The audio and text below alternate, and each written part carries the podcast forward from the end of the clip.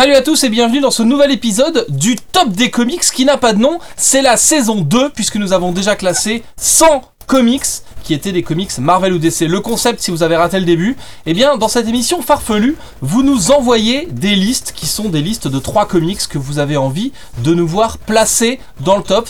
Et nous, on essaye de leur trouver une petite place. Est-ce qu'il est mieux que celui-là ou moins bien que celui-là? Bref, on essaye d'établir le top ultime des comics en toute mauvaise foi. Euh, en toute euh, subjectivité et avec à chaque fois un invité qui vient foutre la zone dans le classement. On est parti pour 100 comics. Euh, c'est un classement dans cette deuxième saison qui est spécial indé, donc il n'y aura pas de titre Marvel et pas de titre DC. On peut faire du Icons, on peut faire du Vertigo, on peut faire du Image, du Dark Horse, du ce que vous voulez, mais pas de Marvel et pas de DC. Et nos DJ résidents euh, de cette saison 2 sont monsieur Valentin de la chaîne YouTube V pour Valentin. Eh oui, bonsoir à tous, c'est moi. Voilà. Et donc euh, Valentin est membre de lescomics.fr puisque euh, cette émission est une émission de lescomics.fr. Et vous n'avez pas l'habitude d'entendre sa voix, euh, vous connaissez peut-être plutôt sa plume si vous traînez sur le site. Notre deuxième DJ résident pour cette deuxième saison du Top des Comics, c'est monsieur Comics Grincheux. Yo. Voilà, donc on a un tout petit échantillon de sa voix. Donc ces deux personnes vont vous accompagner pour tenter d'établir un classement de 100 comics indés. Et chaque semaine on accueillera un invité euh, de luxe, hein, voire euh, de prestige. Et ce soir on a fait à la fois classe et facile puisque notre invité c'est Monsieur Chris de la chaîne Comics Raise. Salut Salut Chris de Comics Raise, ça va? Ouais, tu, ça, tu ça- regardais l'émission chez toi, tu trouvais que c'était cool Euh, ouais, j'ai trouvé ça trop bien. J'ai dit, eh, ça serait trop bien que je sois dedans. Voilà. Avant de commencer, il nous semble important de faire deux hommages. Euh, D'abord à Rétrophile qui, nous a euh, vendu ce concept bizarre et rigolo euh, il y a quelques mois maintenant, puisque le top des comics qui n'a pas de nom, c'est une idée de Rétrophile, le youtubeur qui vient de prendre sa retraite pour des basses histoires de paternité. Et à côté de ça, on voulait aussi faire un clin d'œil appuyé à une autre émission qui s'appelle Super Ciné Battle et qui du coup euh, est la source d'inspiration principale pour l'émission qui va se dérouler sous vos yeux ce soir. Si vous avez suivi les premiers épisodes, euh, vous le savez, on va prendre des listes que vous nous avez envoyées, des listes de trois comics, et on va essayer de placer euh, les comics que vous nous avez envoyés dans le top. Le fonctionnement est hyper simple. Si vous voulez participer à l'émission, vous nous envoyez votre liste avec votre nom, un thème et trois comics indés, et l'adresse c'est le top at lescomics.fr. On va changer un peu le concept et on va se mettre en danger puisque l'émission était préparée par Phil l'année dernière. Alors moi, ma préparation était, était autre. En fait, j'ai imprimé vos listes et je les ai mis sur des petits papiers. Et on va donc tirer au sort en direct au moment de l'enregistrement avec vous euh, la liste qu'on va, qu'on va vouloir choisir. Et donc, euh, nous ne savons pas, ni vous ni nous, ce qui va se passer dans cette émission. Trop de suspense, trop de suspense. Voilà. Alors, le- vous pouvez constater que j'ai devant moi, puisque vous avez la vidéo, chers camarades, une liste de petits papiers. On va les appeler 1, 2, 3, 4, 5, 6.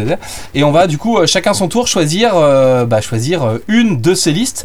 Et je propose euh, que bah, le petit nouveau de l'équipe puisse s'y coller. Euh, Comics Grincheux, est-ce que tu peux me donner un chiffre entre 1 et 16 Un nombre entre 1 et 16 Un nombre ou un chiffre d'ailleurs? Euh, un, Je sais jamais. Un un nombre. euh, Un nombre, entre- puisqu'on a deux, Ouais, ouais. ouais, voilà. Un nombre à deux chiffres. Donc un nombre Voilà. entre, entre 1 et 16, s'il te plaît. 11. Et donc, euh, je le compte Alors, et je, je- le prends. Je veux voir, Tu- parce qu'il y a peut-être tricherie. Ouais. Voilà, voilà, Voilà, Ils voilà. peuvent constater 1, 2, 3, 4, 5, 6, 7, 8, tac, 9, 10, 11, dans ma main, 12, 13, 14, 15, 16. Voilà. Ça marche. Alors, nous sommes tombés sur. Ah bah ça commence bien, le mec a un nom impossible à prononcer. Nous sommes tombés sur la liste de Clad Strife. Et le premier comics qu'on va nous demander de placer dans Stop, c'est Hellboy, la série principale. Eh bien écoutez ce que je vous propose. Je prends l'initiative. Puisqu'il n'y a qu'un comics dans Stop, je propose de dire que Hellboy est le numéro 1 de ce top. Euh, je te trouve un peu. euh, Tu y vas un peu fort, Matt. Moi, je suis pas très très d'accord avec ce que tu dis là. Mais comme Ouais. j'ai pas lu Hellboy, euh, bon, je vais te suivre. Très bien. Pareil, Euh, Grincheux, as-tu lu Hellboy? Ah bah moi j'ai pas lu Hellboy donc euh, comme ça je, je vais bien vous aider comme ça tu vois. Moi j'ai vu le film Hellboy et euh, basta. Chris, as-tu lu Hellboy? Alors, je n'ai pas lu l'intégrale de Hellboy. J'ai lu euh, chez Delcourt, je crois que j'ai lu les 6 ou 7 premiers tomes. Et j'ai dû lire les 3 ou 4 derniers qu'ils ont ressortis où là t'es plus dans la continuité mais t'as des histoires un peu euh, t'as- t'as notamment euh, le crossover avec Starman et Batman des trucs comme ça Ouais. et j'ai lu le pro alors du coup j'ai il, il manque des bouts d'histoire mais j'ai lu le, premier tome de Hellboy euh, en, en enfer je crois c'est ça la, la suite Ouais. et j'ai lu pas mal par contre de séries dérivées euh, notamment Witchfinder et des trucs comme ça je suis assez friand de, du style de Mignola graphiquement et de l'univers de Hellboy un peu ésotérique, un peu Lovecraftien en général. Euh, ça reste quand même un, gros monument de la BD qui est d'ailleurs euh, pas très. Du coup, le mec va parler pendant une heure de Hellboy, donc accrochez-vous. Euh, non, en France, je pense que Hellboy, à part, à part les films, c'est pas super super populaire. Enfin, tu vois. J'ai pas l'impression que ce soit le premier comics que tu cites quand tu parles de comics, donc euh, là forcément par défaut ça devient le numéro 1, mais même pour moi ça va pas le rester. Mais euh, ouais, par contre, Hellboy, franchement, si tu classes tous les comics indés, ça peut facilement rentrer dans le top 10, sincèrement. Alors moi je suis assez euh, comme toi client du style de Mignola et j'aime bien euh, cet univers que je connais moins que toi, hein, l'univers Lovecraftien tout ça. En revanche je trouve que c'est une série euh, dont je n'aime pas la narration. C'est-à-dire que tu as des chapitres à longueur variable qui vont être indépendants, qui vont euh, souvent finir en queue de poisson. Euh, et du coup, moi, cet euh, univers qui se construit un peu malgré nous, euh, j'ai un peu de mal à rentrer dedans. Et, voilà. Et c'est quelque chose que, autant graphiquement, j'aime beaucoup le truc. Je, suis friand des personnages. Je me fais des plans où, d'un seul coup, je vais me fabriquer des paper toys, ou me racheter des figurines, ou me relire des trucs. Je suis assez, voilà.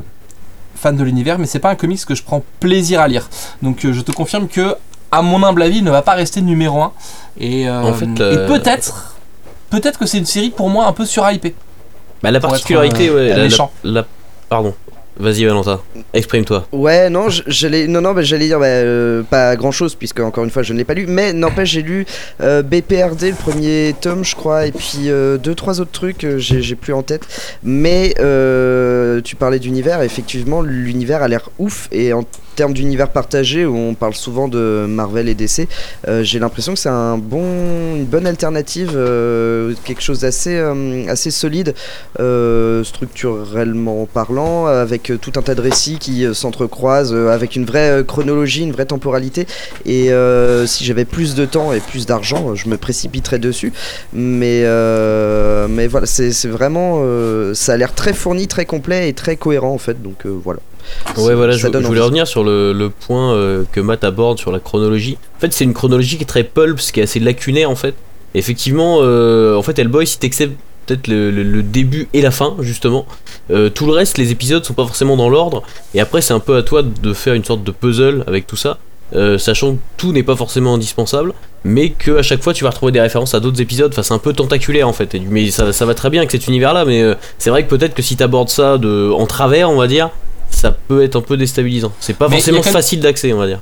il y a quand même des épisodes où on, on sait pas ce qu'il fout là il est face à une menace Euh, je pense à Baba Yaga par exemple Ouais, complètement. et, et- et du coup euh, il va affronter la menace euh, résoudre le problème face auquel il est et il le résout genre à la dernière case du truc c'est à dire que t'as aucun contexte aucune explication il faut accepter ce postulat et euh, voilà mais c'est pas quelque chose avec lequel c'est la- vrai que pour le coup BPRD est plus intéressant C'est l'aspect, euh, ouais, facile à suivre C'est l'aspect très pulps de Hellboy en fait. Je pense que c'est ça fait partie du style. C'est c'est voulu en fait. C'est pas un truc. Ouais. Tu vois, c'est pas un défaut involontaire. Je pense que c'est Ah une non, volonté euh, de Mignola. en fait. sûr. Donc après, Mais moi je suis pas prêt je pense. J'étais pas prêt pour ça. On va continuer donc euh, bah, Hellboy numéro 1 euh, temporaire de notre, de notre top des comics indés. Euh, et on va continuer avec la liste de Glad Strife qui nous demande de placer euh, Hellboy donc. Et son deuxième titre choisi c'est un certain Walking Dead. Oh, Peut-être que vous avez déjà entendu parler de ce titre. Pas du tout. Je connais pas. c'est le crossover entre Aquaman et euh, Iron Man, c'est ça? Oui, qui se passe euh, dans- sur la, la terre de Marvel Zombie. Voilà, exactement. Euh, Walking Dead, du coup, euh, pour euh, replacer le contexte, c'est donc la BD de, j'allais dire de Jonathan Hickman, pas du tout, de Robert Kirkman, hein, surtout à ne pas confondre. Et c'est le gros best-seller des comics. Il faut savoir, pour vous donner une petite idée de l'influence de Walking Dead en France, par exemple, que grosso modo, les BD de Batman qui sortent chez Urban tirent à 10 000 exemplaires et que Walking Dead tire par numéro à euh, 110 ou 120 000 exemplaires. Donc 10 fois plus que Batman, qui est le super-héros qui se vend le plus en France. Donc c'est pour vous donner une idée de l'ampleur de, ce comics. Euh, Simon, puisque tu n'as pas pris la parole, Comics Grincheuse, puisque tu n'as pas pris la parole, je te propose de la garder et de nous dire ce que tu penses de Walking Dead. Euh, bah, Walking Dead, moi j'aime bien. Euh, c'est plutôt un bon comics. Clairement, il sera pas dans le numéro 1 du top, parce qu'il faut pas déconner. Mais c'est une bonne série parce que c'est une série qui, malgré le postulat de zombies, va dans une autre direction, s'intéresse un peu à un aspect sociologique. Et puis, euh, du coup, c'est euh, c'est plutôt bien pour ça en fait. euh. Donc, moi j'aime bien les dessins en plus de Charlie Adler sont vraiment cool. Donc, c'est une, c'est une très bonne série. C'est pas une excellente série, c'est pas un chef-d'œuvre, mais c'est une très bonne série, à mon avis. Valentin?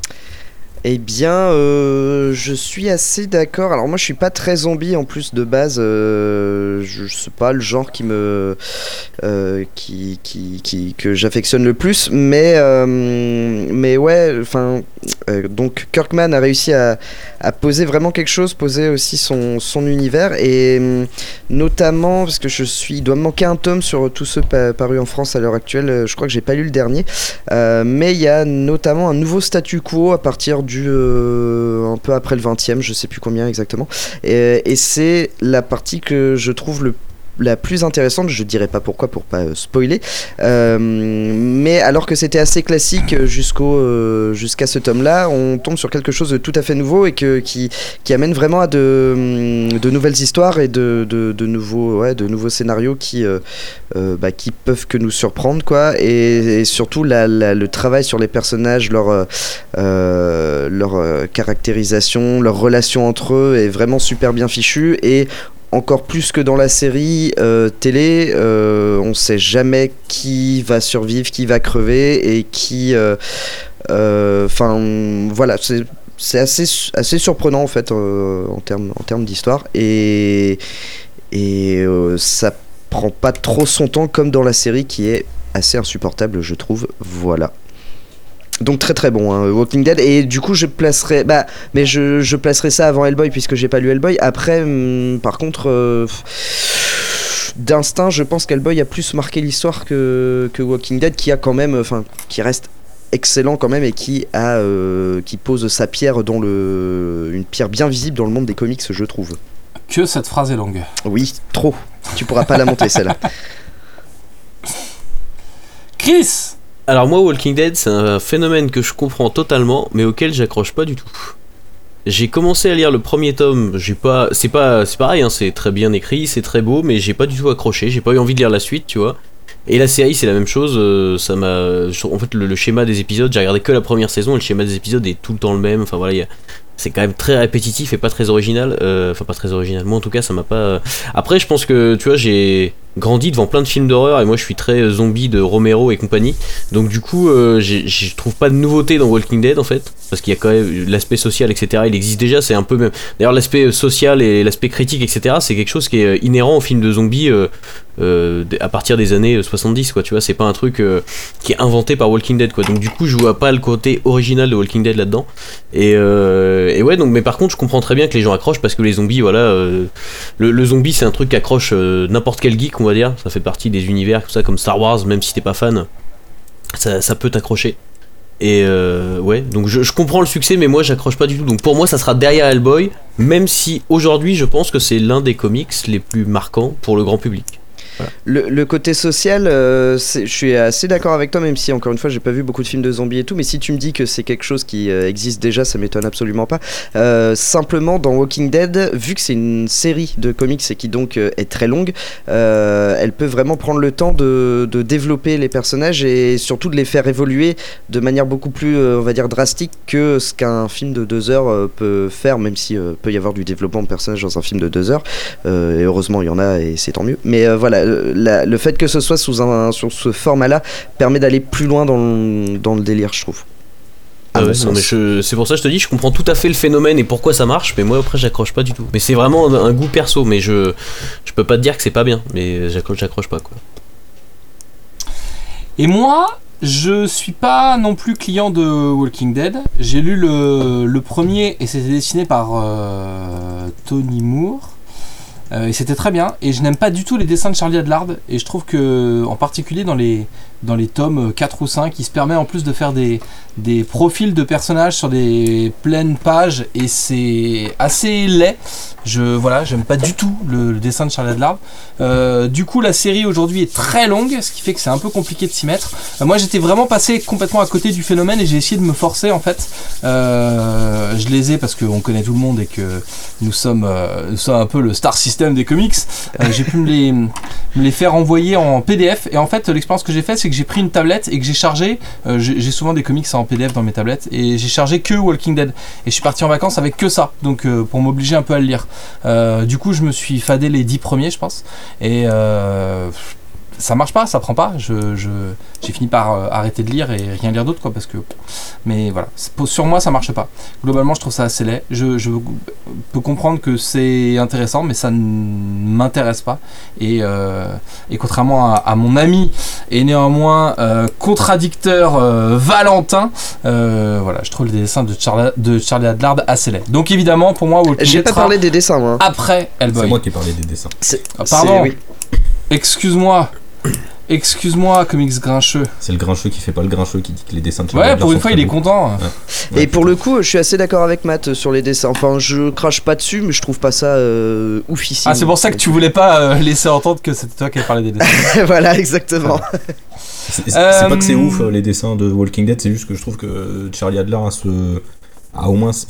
Il fait pas forcément les visages les plus beaux euh, du monde, mais euh, il a au moins euh, ce- ce- cette manie d'accentuer sur la gestuelle en fait. Et euh, c'est quelque chose qui marche très bien, je trouve, dans Walking Dead, euh, pour accentuer les relations humaines et les dialogues. euh, dans la série, je trouve que ça fonctionne bien. Après, c'est pas, enfin, ses compositions de pages sont pas folles, par exemple.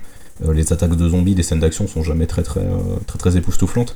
Mais je trouve qu'il a cet avantage dans les dialogues de mettre en, accent, en avant la gestuelle.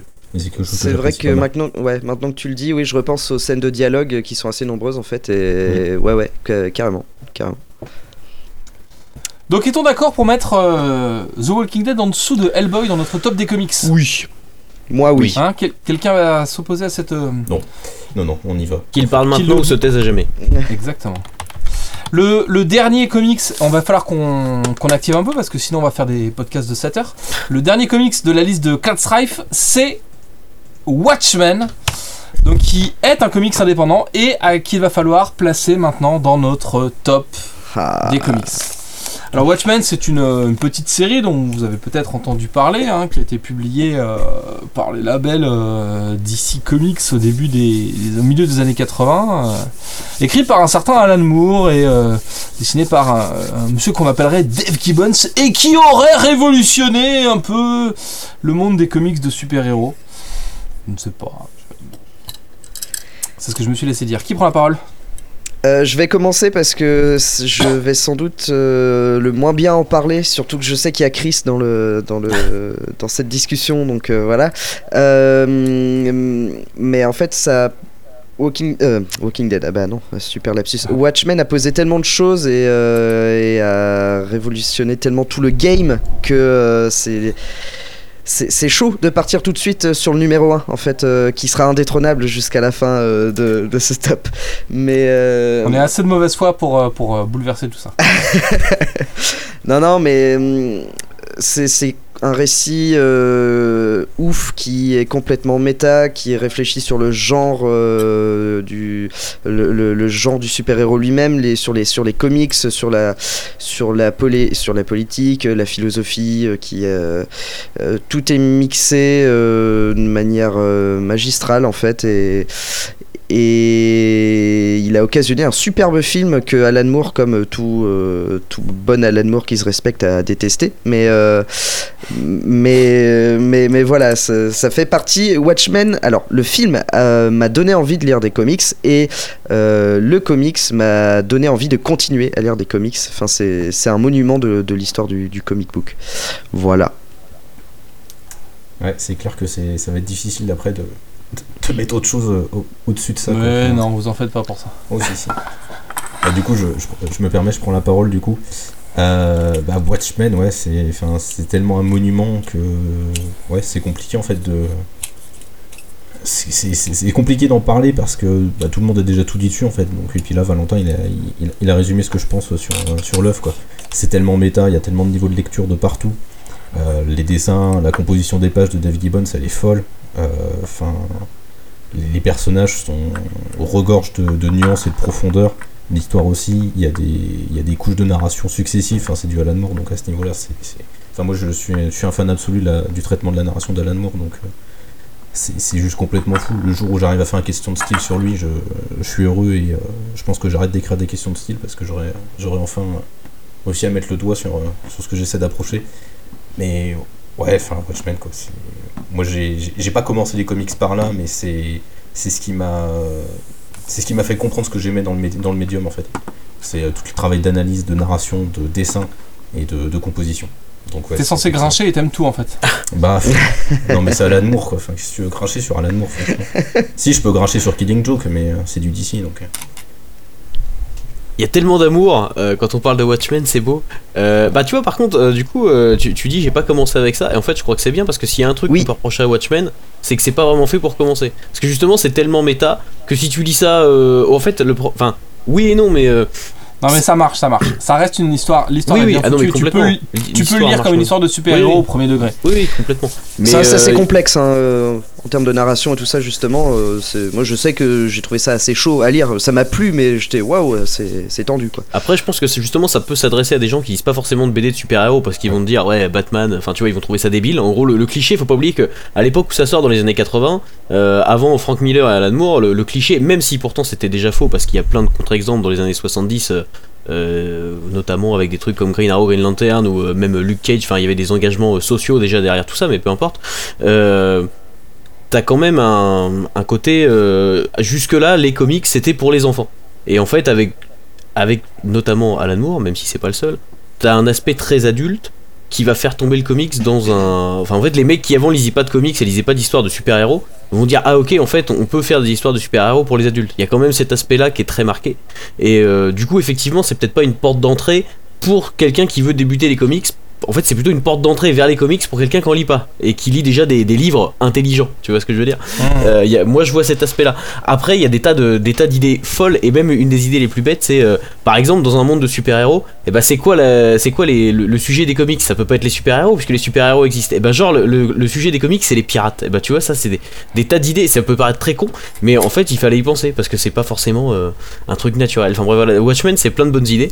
Donc euh, du coup on va pas parler de Watchmen pendant trois jours mais forcément Watchmen c'est en numéro 1 mais je compte bien euh, sur euh, la mauvaise foi d'un de mes successeurs pour le, le déplacer. Mais euh, du coup, euh, puisque le bien a déjà été dit, on va dire du mal du titre. euh, graphiquement, le, le style de Dave Gibbons, peut-être que la compo est bien, mais le, dessin a un peu vieilli. Point numéro 1. deuxièmement, il est mal vendu aujourd'hui puisque c'était une histoire mensuelle. Watchmen. Aujourd'hui, on parle du graphic novel Watchmen parce que c'est bien d'avoir des graphic novels, mais non, non, c'est un mensuel qui est packagé comme tous les TP, comme tous les recueils qu'on trouve aujourd'hui. Et, et j'ai perdu mon point numéro 3 euh, pendant que j'étais en train de vous parler, mais j'ai un autre truc. Euh, que je trouve. Oui, c'est pas c'est pas un truc euh, facilement abordable. C'est pas le comics, même si c'est euh, dans un dans un livre sympa. C'est pas le comics que tu peux prendre et que tu peux lire au pieu euh, tranquille. C'est vraiment un truc auquel il faut euh, consacrer du temps et.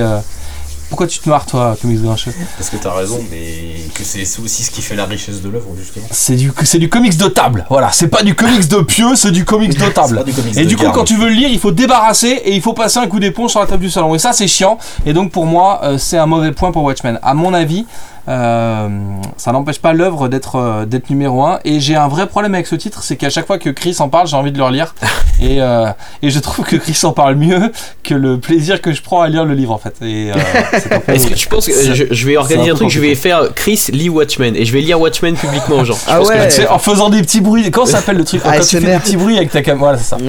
Oh, avec le bruit en tournant le Watchmen bruit en ASMR. tout. ben écoute, bientôt, bientôt. Chris nous Watchmen. chuchote Watchmen. Ça va être super. C'est parti. Nouveau concept d'émission. Bon alors, je prends mon tableau, je fais insérer au-dessus et je mets Watchmen. Hein Je Oh pense oui, que- oh oui. Allez, pour le moment. Euh, eh bien, merci pour cette, pour cette liste qui était le numéro 11 de notre, euh, de notre euh, sélection de listes euh, à choisir ce soir. Est-ce qu'il y a un volontaire pour euh, choisir un numéro et nous infliger la prochaine liste qui a été envoyée par euh, les auditeurs du top des comics? Euh, comme je suis l'invité, je voudrais choisir le 8. Euh, que- Quel est le rapport entre l'invité et le 8 en fait? Euh, parce que je suis né un 8. Voilà. Ah, très bien. C'est de la superstition. J'espère que c'est pas une liste de merde. 4, 5, 6, 7, 8. Ouh. Je retourne sous vos yeux ébahis. La- le papier est plus grand, donc déjà. euh. Alors, c'est une liste qui s'appelle J'adore les comics avec la voix de Patrick Sébastien. Qui sait faire J'adore les comics avec la voix de Patrick Ah Sébastien non, non, je vais pas me risquer. Non, ça marchera pas. Euh, donc c'est une liste de, de Maxime. Et le premier comics de cette liste est une petite production de notre ami Scott Snyder. C'est American Vampire, Ah. dont les 7 premiers tomes sont dispo chez Urban Comics, plus de, de tie-in, Ah deux bah, histoires je- parallèles. Je vais pouvoir grincher comme ça. Grinchons un peu. Mais de Bah, quoi commence. ça parle Euh, American Vampire, eh bien, ça parle d'une nouvelle génération de, de vampires. Euh, J'ai oublié son nom, ne me revient pas. Et en fait, ça, ça commence à l'époque des cowboys. En fait, c'est un vampire qui arrive sur le sol américain, et donc le fait d'être sur ce nouveau continent va lui donner des facultés un peu particulières. Par exemple, il n'est plus sensible au soleil, donc il peut marcher à la lumière du soleil. Et, euh, et il a infecté des gens, et donc on va suivre son parcours à lui. Et en parallèle, on va suivre le parcours de, de deux nanas qu'il a infectées. Euh... Voilà. En gros. ça vous donne une idée de. Ah, vendu comme ça, ça donne vraiment envie, hein, franchement. Alors je ne l'ai pas lu, moi, personnellement, donc je peux déjà te donner mon avis, je ne l'ai pas lu.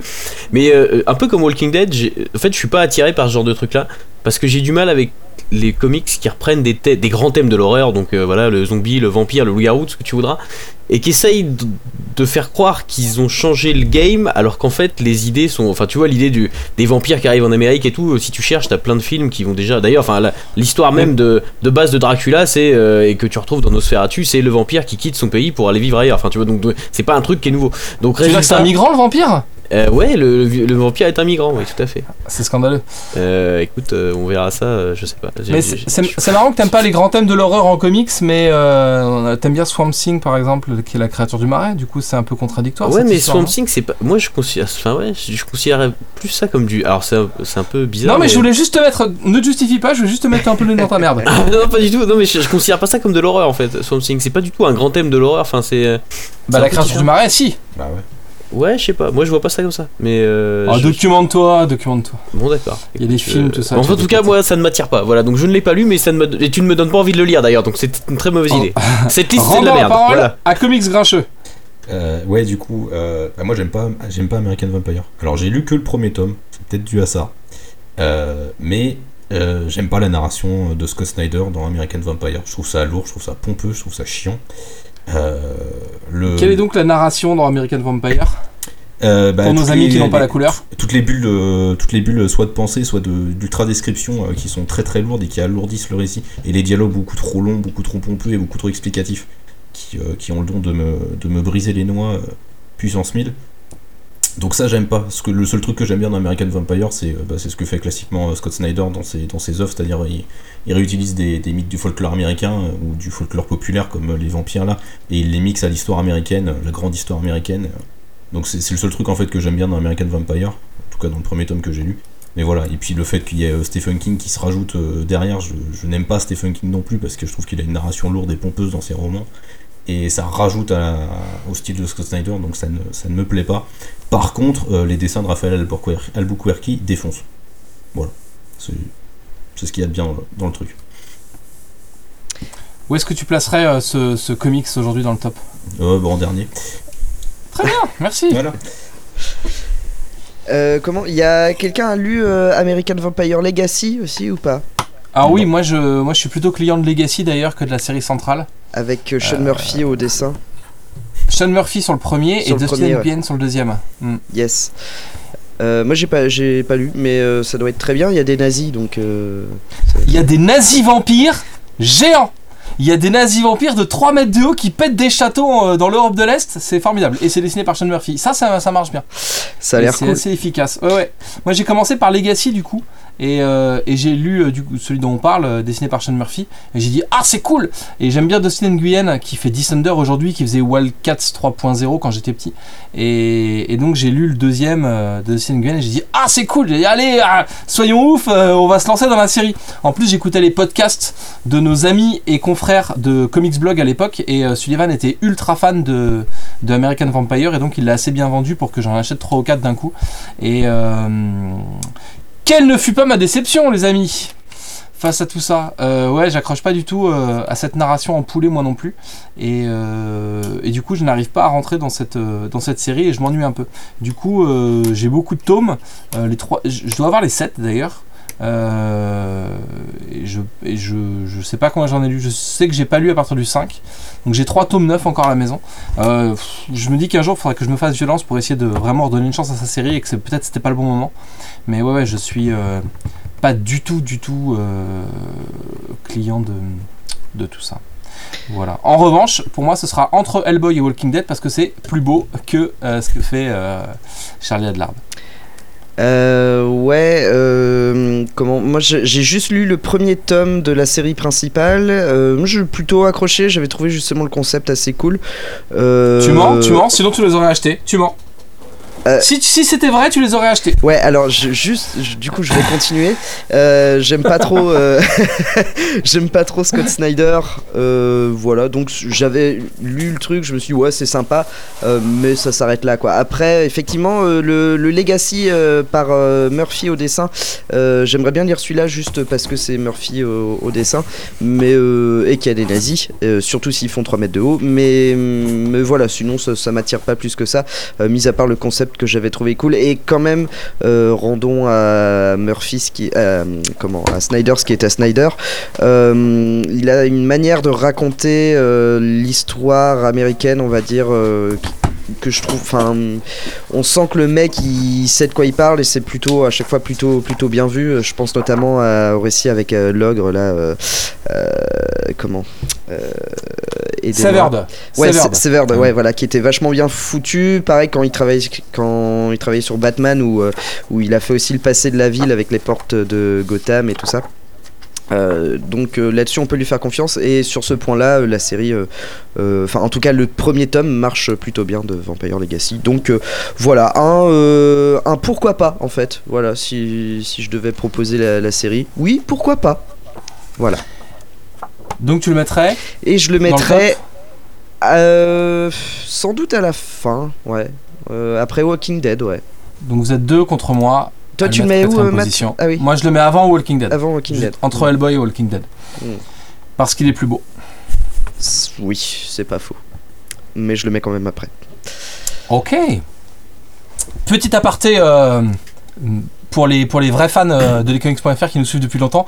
Vous le savez, euh, nous sommes euh, des salopards à la solde d'Urban Comics. On ne parle que d'Urban Comics, on dit du bien d'Urban Comics et du mal des autres. Alors je vais donc dire du mal d'Urban Comics parce que j'ai entre les mains mon deuxième tome de American Vampire Legacy qui était un des premiers trucs que publie Urban Comics.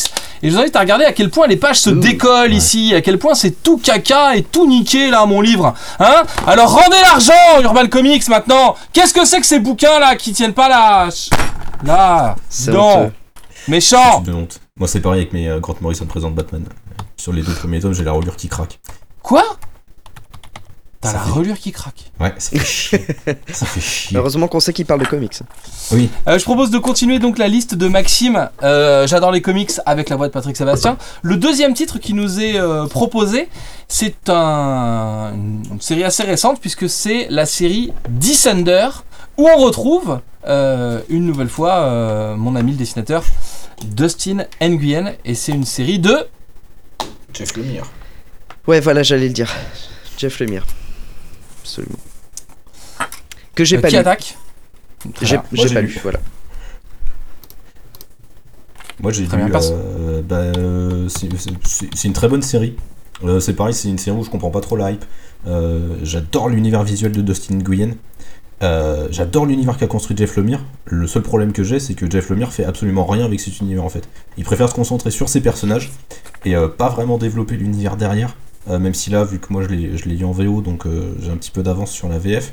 il, commence un peu à développer sa mythologie, mais je trouve ça vraiment très très très très léger à chaque fois, et je trouve que c'est un peu dommage. Surtout qu'au final, les personnages qui sont développés dedans, à part le, le petit robot, je les trouve tous plus ou moins casse-couilles. J'ai j'ai un peu tous envie qu'ils crèvent. C'est dit, du c'est lâché. euh, voilà, c'est c'est un peu- c'est ce qui est un peu dommage. Par contre, les dessins de Dustin et de Nguyen, quoi, c'est enfin, c'est un régal pour les yeux. Quoi. Les compositions de pages, elles sont folles. Enfin, les couleurs, ça déchire la, ça déchire Ouais, la il attaque un style à l'aquarelle, du coup on est loin de ce qu'il faisait euh, avant qui était un peu plus numérique. Ouais, mais c'est trop beau, quoi. Putain. Et c'est mortel, ouais. Ah, ouais, ça tue, quoi. C'est- Rien que Et- pour et- ça, la série est tue, en fait. Et du coup, je la placerais. euh, Ah. Bah, je la placerai en deuxième. Ouais. De toute façon, j'ai pas lu Hellboy. Donc... Et, ju- et juste, euh, comment euh, on sait où il veut, veut s'arrêter ou s'il va s'arrêter quelque part ou parce que tu parles Ouais. justement de développer l'univers, mais peut-être qu'il a prévu ça euh, plus tard ou je Non, sais pas. non, non, il- normalement, il a prévu 40 numéros. Euh, Et là, on en est où 25 aux États-Unis. Ah oui, Donc il a bientôt, là il a bientôt fini. Enfin ça se sent quand tu lis, quand tu lis le truc de toute façon que c'est, que c'est bientôt terminé en fait. d'accord. Non mais le- son but, c'est- je pense que c'était pas de développer l'univers. Il a voulu créer un univers pour euh, avoir une, euh, Pour développer les personnages derrière quoi. ouais, et puis pour avoir une forme de cohérence globale en fait de son univers, pour dire Mhm. voilà, j'ai construit un univers, il est à moi. euh, après s'il y a des mecs qui veulent piocher dedans ou si moi je veux revenir dessus plus tard, explorer des pans de la mythologie, euh, je pourrais le faire. Et je pense que voilà, mais son intérêt c'était vraiment de, de- de raconter bah, l'histoire du, enfin comme il fait souvent en fait, euh, c'est, une espèce de famille un peu dysfonctionnelle quoi. Donc euh, c'était surtout ça son truc en fait. Megateam. Le petit garçon robot. Ça Qui est trop choupi kawaii. Et qui est dessiné en aquarelle. Chris, tu n'as pas lu cette série? Bah écoute, moi j'ai voilà, j'ai choisi une liste où je n'ai lu aucun livre, donc euh, Très du bien. coup je ne l'ai pas lu, donc je ne peux pas te Très dire ce, ce que j'en pense. Étant donné, bravo, alors superstition. micro spoiler, étant donné que le troisième titre de la liste c'est Hellboy, donc on va pas le remettre, je te confirme que c'est bien une liste dans laquelle tu n'as pas. Bravo la superstition. Euh, du coup, euh, moi, Descender, j'ai lu les deux premiers. Euh, je, je... C'est pas une série que je trouve facile, c'est une série que j'aime bien. Pour- du coup, pour les deux premiers, euh, moi ça va. Je suis au début de l'univers, donc euh, je, je continue à me dire que ça va être bien développé et qu'il va se passer des trucs, hein, contrairement à ce, ce qu'on vient de me dire. Ah, mais il se passe des Euh, trucs, mais l'univers n'est pas l'univers et toute la mythologie est très peu développée. Mais il se passe des trucs. Et du coup, euh, pour l'instant, euh, bah, pour l'instant, au tome 2, euh, moi j'aime bien cette série. Graphiquement, je trouve que ça défonce complètement. Et, euh, et du coup, ça fait partie de cette série, de ces séries, pardon, où j'aime bien avoir des tomes d'avance. C'est-à-dire que j'ai acheté le 1, que j'ai feuilleté un peu, histoire de comprendre un peu euh, où ça évoluait. J'ai laissé tomber. J'ai attendu d'avoir le 2, j'ai lu les deux d'un coup. Et ensuite, j'ai acheté le 3 et le 4 pour plutôt faire des pas avancer euh, de petite partie en petite partie, mais vraiment me plonger euh, dans l'univers et faire des grosses, euh, grosses séances d'immersion. Donc voilà, donc moi je voulais m'y remettre là avec la sortie du 4, sauf que je suis actuellement en train de défaire mes cartons et que bah, j'ai pas retrouvé mon 3 pour l'instant, donc voilà, on avance, on avance petit à petit. En tout cas, moi j'ai plutôt une, une opinion favorable de cette série à laquelle j'ai juste goûté pour l'instant et voilà, et avant de me plonger dedans. Mais mon premier contact avec est plutôt, euh, plutôt favorable. Et c'est hyper beau et ça m'intéresse et euh, je trouve que l'univers est dingo et tout ça. Donc, euh, donc pour moi, euh, j'ai un numéro 2 là, en fait. Ah oui, carrément. Ah oui, Ah oui, mais je suis d'accord. Là, je suis d'accord avec Matt. hein, Par contre, oui, clairement. Ah donc euh, au-dessus d'Hellboy quoi. Très bien. Et bah alors ça, ça me donne encore plus envie de le lire du coup. Et du coup, comme on n'a aucune opposition euh, face à nous, hein, puisque euh, les, autres, euh, les autres intervenants ne lisent pas de comics, nous allons pouvoir euh, tranquillement placer Descender entre Watchmen et Hellboy. D'accord, pas d'accord On est des gros enfoirés Dites-le nous dans les commentaires. Et surtout, cliquez, likez, interagissez afin que nous puissions remonter dans l'algorithme de nos réseaux sociaux préférés. Le troisième titre de cette liste, c'était donc Hellboy. On l'a déjà placé dans le top. On va donc bah, faire l'impasse. On va pas refaire le débat. Sinon, vous pouvez revenir en arrière si vous avez raté le début. Et donc, on va remercier euh, Maxime de nous avoir envoyé sa liste. Euh, J'ai pas suivi du coup. À qui c'est de choisir un. À Valentin. Euh, très bien, bah oui à moi ou à toi Matt. Donc euh, bah on a dit mon prénom, alors je vais dire la première. Alors encore une fois, j'ai euh, les listes que vous m'avez envoyées sous les yeux et on va pouvoir choisir un petit papier qui est donc désigné par notre ami Valentin et qui sera donc la liste. J'arrive pas à leur montrer, à tenir la cam pour leur montrer et à ouvrir les papiers en même temps. Je suis un peu popo. C'est la liste de Quentin et c'est une liste qui n'a pas de titre. Et alors là, euh, alors là, ça accrochez-vous. On commence avec The Crow, la série de James Hobart. Euh, Est-ce que quelqu'un a lu euh, en vrai The Crow, en fait, qui est une série maudite à plein de, à plein d'égards? Non, je n'ai pas lu. J'ai vu que, J'ai un nom. que les films. Un nom à ma gauche. J'ai bien fait de choisir cette liste puisque je ne l'ai pas lu non plus. Donc, Très bien. Chris? Non. Je n'ai pas ça. Eh bien, c'est super. Eh bien, il va falloir créer une nouvelle case pour les titres qu'on n'a pas lus, puisque aucun de nous n'a lu The Crow, Euh, qui est une série qui est un peu mal éditée. Il y a eu, moi, j'ai lu des trucs euh, genre euh, The French Crow ou des trucs comme ça. Il y a eu des expérimentations euh, dans des trucs de sémi, qui me semble, dans les années 90 ou quelque chose comme ça, ou, ou début 2000. Mais euh, de là à pouvoir parler de la série et donner un avis, voilà, c'est trop compliqué. Donc The Crow va se retrouver dans dans la liste des séries qu'on a évoquées mais qu'on n'a pas pu classer. Merci Quentin pour cette magnifique liste. Alors attention, j'invoque immédiatement le nom de Valentin de la chaîne V pour Valentin car le deuxième titre de la liste de Quentin est Foxboy de Laurent Lefebvre. Un ami rennais euh, de Valentin qui, qui côtoie des vedettes. Et donc, eh ben, Valentin, que penses-tu de Foxboy de Laurent Lefebvre? C'est de la merde. Euh, non, bah oui, forcément, euh, oui, très bien. Euh, alors, sa- sachant que je me suis fait un avis avant de devenir son ami, donc je ne suis pas complètement subjectif non plus. Alors, on va se concentrer juste pour. pardon, je t'interromps, mais on va Oui. se concentrer juste sur ce qui est sorti chez Delcourt. Euh, Les tomes 1 et 2, parce que Foxboy, ça a une publication particulière. Laurent, en fait, met des bouts de Foxboy un peu partout où il peut. Et donc, c'est un peu dur à suivre. Il y a même des trucs en breton, si je dis pas de bêtises. Et Oui, coup, absolument. on, va plus- on va plutôt se concentrer sur euh, les épisodes que vous allez pouvoir, vous, à la maison, facilement retrouver, en fait. C'est ça, donc les deux tomes euh, sortis euh, chez Delcourt. euh, c'est. C'est c'est- bah, c'est très chouette. Euh, donc pour resituer, donc c'est un donc super héros rennais, donc le Foxboy, le garçon renard, donc euh, Paul Salcedo qui s'habille euh, en, euh, qui se déguise en renard après avoir été, après avoir reçu des pouvoirs par le biais d'un fakir dans une fête foraine, fête foraine qui a lieu en ce moment même d'ailleurs à Rennes. Et c'est le moment d'aller à Rennes si on veut choper des super pouvoirs Ouais, absolument. Je pense que je bien. pense que le fakir Dotki attend quelque part dans, dans, dans la fête foraine. Et euh, donc il reçoit ses pouvoirs et il va euh, se la jouer Spider-Man, mais à Rennes. Euh, voilà. Donc le premier tome, c'est les origines de Foxboy, comment il a ses pouvoirs, comment il, il gère son identité de super-héros et les changements qui s'opèrent autour de lui. Et le deuxième tome.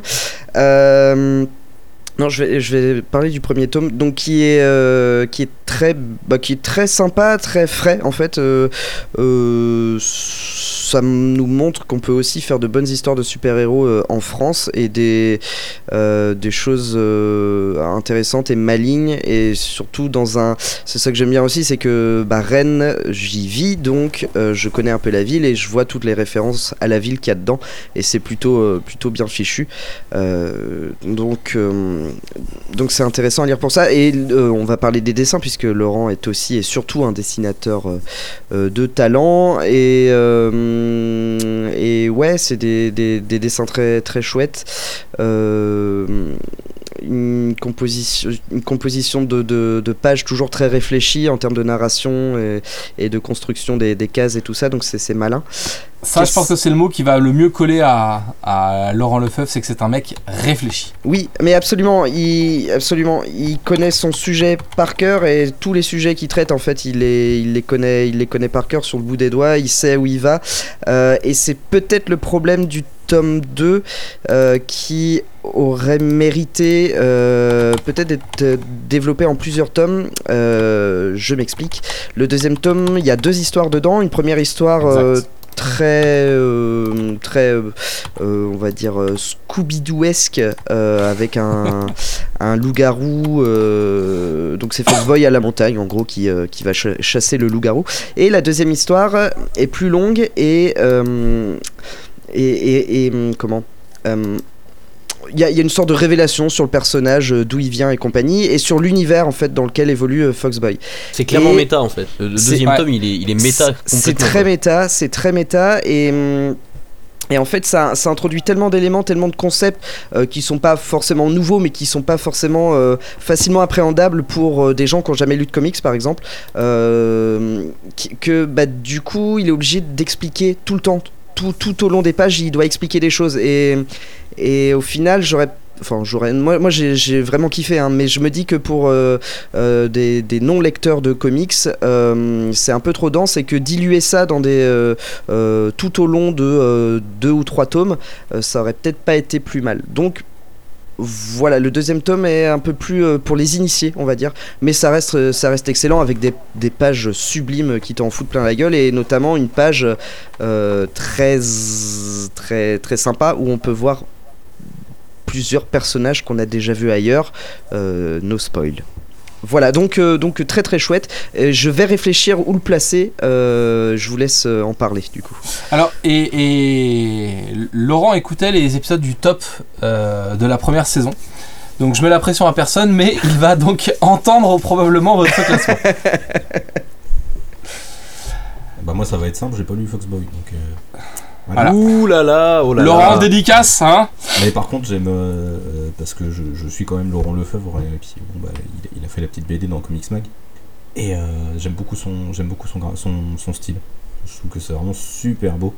Euh, il, a vraiment, il a vraiment une patte, un trait. euh, Il pioche vraiment dans, le, dans, le- dans la composition comics, mais avec son style euh, f- franco-belge, quoi. Et c'est vraiment. Enfin, ça, ça défonce vraiment à ce niveau-là. Mais il faut vraiment que je m'achète les, les tomes parce que plus, plus j'en entends parler, plus j'ai envie. Surtout que le premier a eu la, la chance d'être réédité, ce qui est pas euh, si, euh, si commun que ça pour un- une, une BD qui sort de nulle part, entre guillemets. Donc euh, tu peux te choper la deuxième édition du, du premier tome euh, avec la couverture retravaillée. Monsieur Chrisounet. Ouais, on parle. Chrisounet, c'est c'est peu vendeur. On Il est, parlait il est de- tard, on commence à être intime. un petit peu.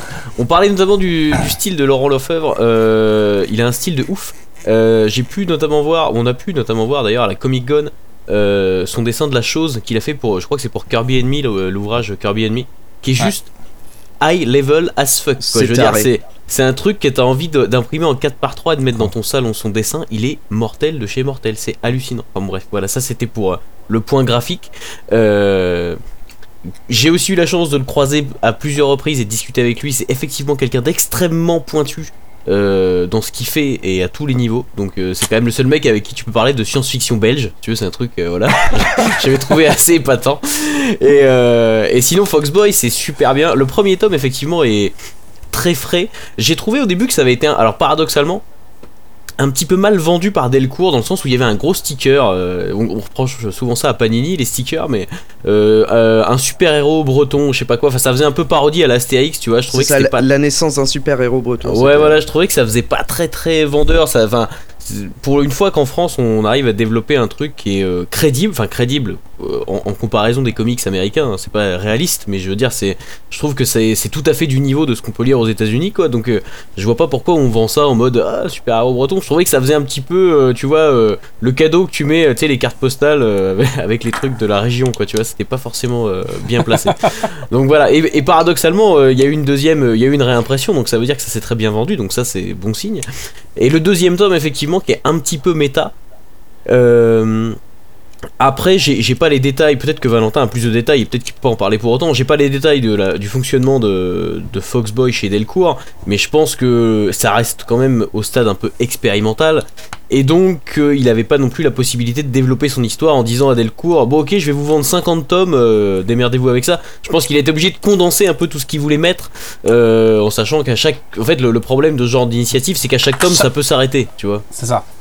Mais tout, Donc, tout à euh, fait, tout à fait. Bon, J'ai- voilà, bien résumé. je dis pas euh, que je dis pas que c'est de sa faute, hein, effectivement. hein, tu as, complètement raison. C'est il a il s'est euh, sans doute senti obligé de, de condenser Ouais. son histoire parce qu'il s'est dit qu'il pourrait peut-être pas. Mais ouais, mais euh, n'empêche que du coup, euh, ça amène des défauts qui dont, dont j'ai parlé tout à Mais après, dans ce tome, on voit aussi tout l'univers qu'il a développé autour, toutes les influences qu'il a qui sont assez riches aussi. Et c'est super intéressant, mais effectivement, ça s'adresse plus à des vrais fans de BD, pour le coup, à des gens qui lisent déjà beaucoup de BD, alors que le premier tome est super accessible. Donc il y a- une cassure entre ces deux tomes-là, euh, qui peut être un point négatif, parce que si tu conseilles de lire euh, Foxboy, euh, le premier tome, et que la personne achète le deuxième, elle risque d'être peut-être un peu perdu. Cela étant, compte tenu du classement actuel, moi je mettrais Foxboy en deuxième derrière Watchmen. Eh ben, tu sais quoi, j'ai hésité et du coup, Et je vais te suivre. Je vais te suivre à ce moment-là. Complètement. Alors du coup, moi je vais parler du titre. Euh, puisque euh, je serais peut-être le plus mesuré d'entre nous, dans le sens où je trouve que le créateur est plus intéressant que sa création, les copains. Moi j'étais, on m'a vendu euh, Foxboy euh, quand c'est sorti et que c'était génial et qu'il fallait s'y intéresser et tout.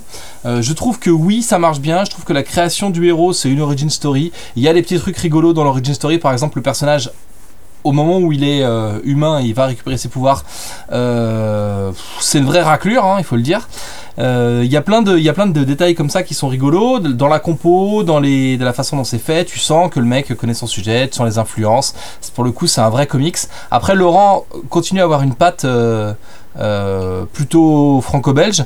Euh, pour revenir sur ce que disait Chris sur, le dessin qu'il a fait de la chose, moi Laurent Lefebvre, c'est un mec que je trouve plus intéressant graphiquement et qui m'en met plus plein la gueule dans, les dédicaces qu'il fait aux gens que dans ses pages imprimées. Et c'est très paradoxal comme truc. Je, trouve que c'est dans l'immédiat que et qui, qui a le plus d'énergie et qui a le plus de vrai dans ses dans ses titres. Et dans, du coup, la, dans la performance euh, graphique, ouais, je suis assez d'accord. ouais. et c'est pas, ce sera pas un secret. euh, je travaille avec euh, avec Laurent Lefebvre sur Foxboy pour des histoires courtes, inédites, euh, qui sont publiées dans Comics Mag. Et, et du coup, j'ai l'occasion d'avoir des échanges avec lui et de recevoir trois ou quatre versions de la même page parce qu'il a changé un truc sur une ombre ou sur un ancrage et tout. Et peut-être que cette énergie et cette puissance qu'il y a dans ces dessins instantanés qui va donner en dédicace, euh, peut-être que c'est cette énergie-là qu'on perd à force de passer, repasser repasser dessus. Parce qu'en fait, je me, pose vraiment la question dans le sens où tout est fait pour que j'aime ce truc et que je sois vraiment fan de ce truc. Et je, suis fan d'une partie du travail et je suis fan de l'auteur et de sa démarche. Et en revanche, il y a un truc qui me gêne avec. euh, et c'est peut-être ça, c'est peut-être le côté. euh, à force de polir son truc, peut-être que je perds un peu en, en vérité, uniquement dans le dessin. hein. Ensuite, euh, ensuite voilà. Ensuite, euh, c'est une très bonne série, c'est une lecture solide. Euh, ça a été annoncé aujourd'hui, donc ce sera plus un, secret, mais il y a un tome 3 qui va sortir à la fin de l'année chez Delcourt. Bonne année. Et donc du coup, bah, c'est le moment de, se remettre à découvrir le personnage. Alors moi, je le mettrais un peu plus bas que vous.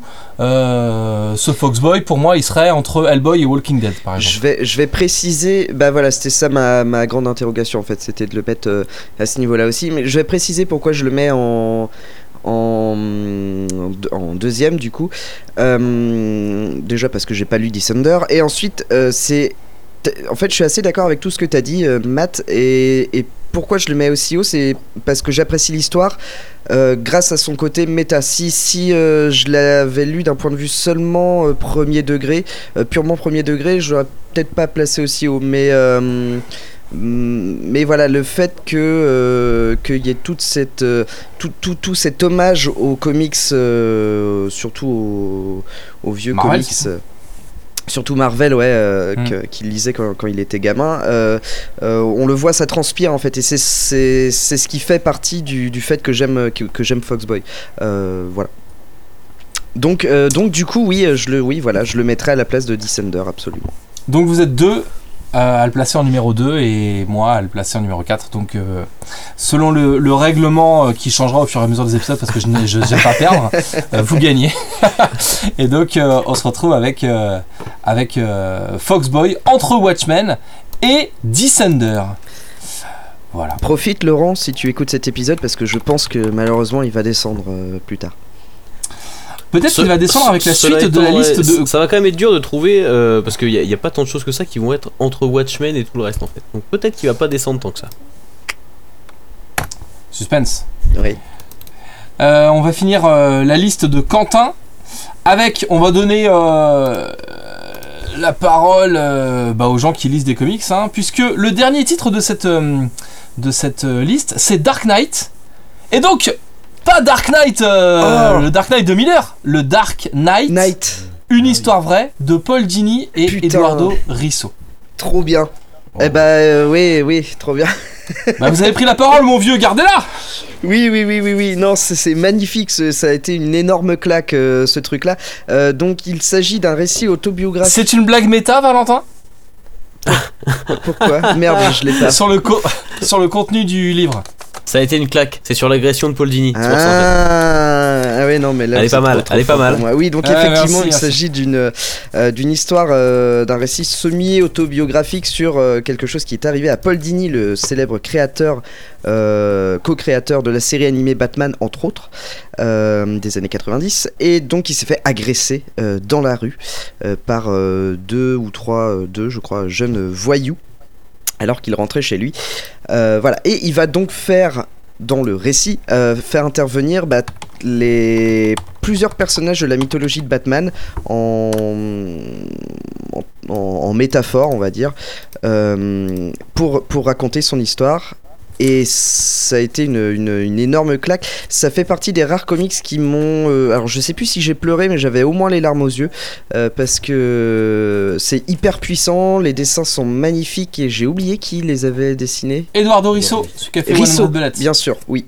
Euh, Risso au dessin, donc c'est super beau et tout ce qui est dit dedans, c'est dit avec les tripes, mais d'une façon très poétique et en même temps très crue. Et euh, il ose euh, Paul Dini ose se dévoiler à fond dans ce bouquin là et c'est intéressant d'un point de vue historique parce qu'il y a quelques hum, quelques on va dire euh, anecdotes euh, sur la, la- sur euh, la ma- manière de travailler à l'époque et comment c'était comment une série de dessins animés à la télé est, est construite et tout ça. Et puis il y a beaucoup de choses sur bah quand, quand on n'a pas forcément confiance en soi, quand on est, euh, quand on est un peu mal dans sa peau et tout, mais qu'on fait des trucs absolument, euh, absolument fabuleux, bah, euh, co- comment on réagit et, euh, et enfin voilà, c'est c'est très vrai comme, comme récit et c'est sublimé par le dessin et la narration, donc donc c'est un, un pur bijou ce, ce truc-là, vraiment. Donc il est numéro Voilà. 1 Euh, alors bon, bah, c'est Watchmen en numéro 1, donc euh, peut-être pas quand même, mais, euh, mais numéro 2 direct, enfin sans, sans hésiter là. Ok. Qui embraye Euh, bah moi du coup.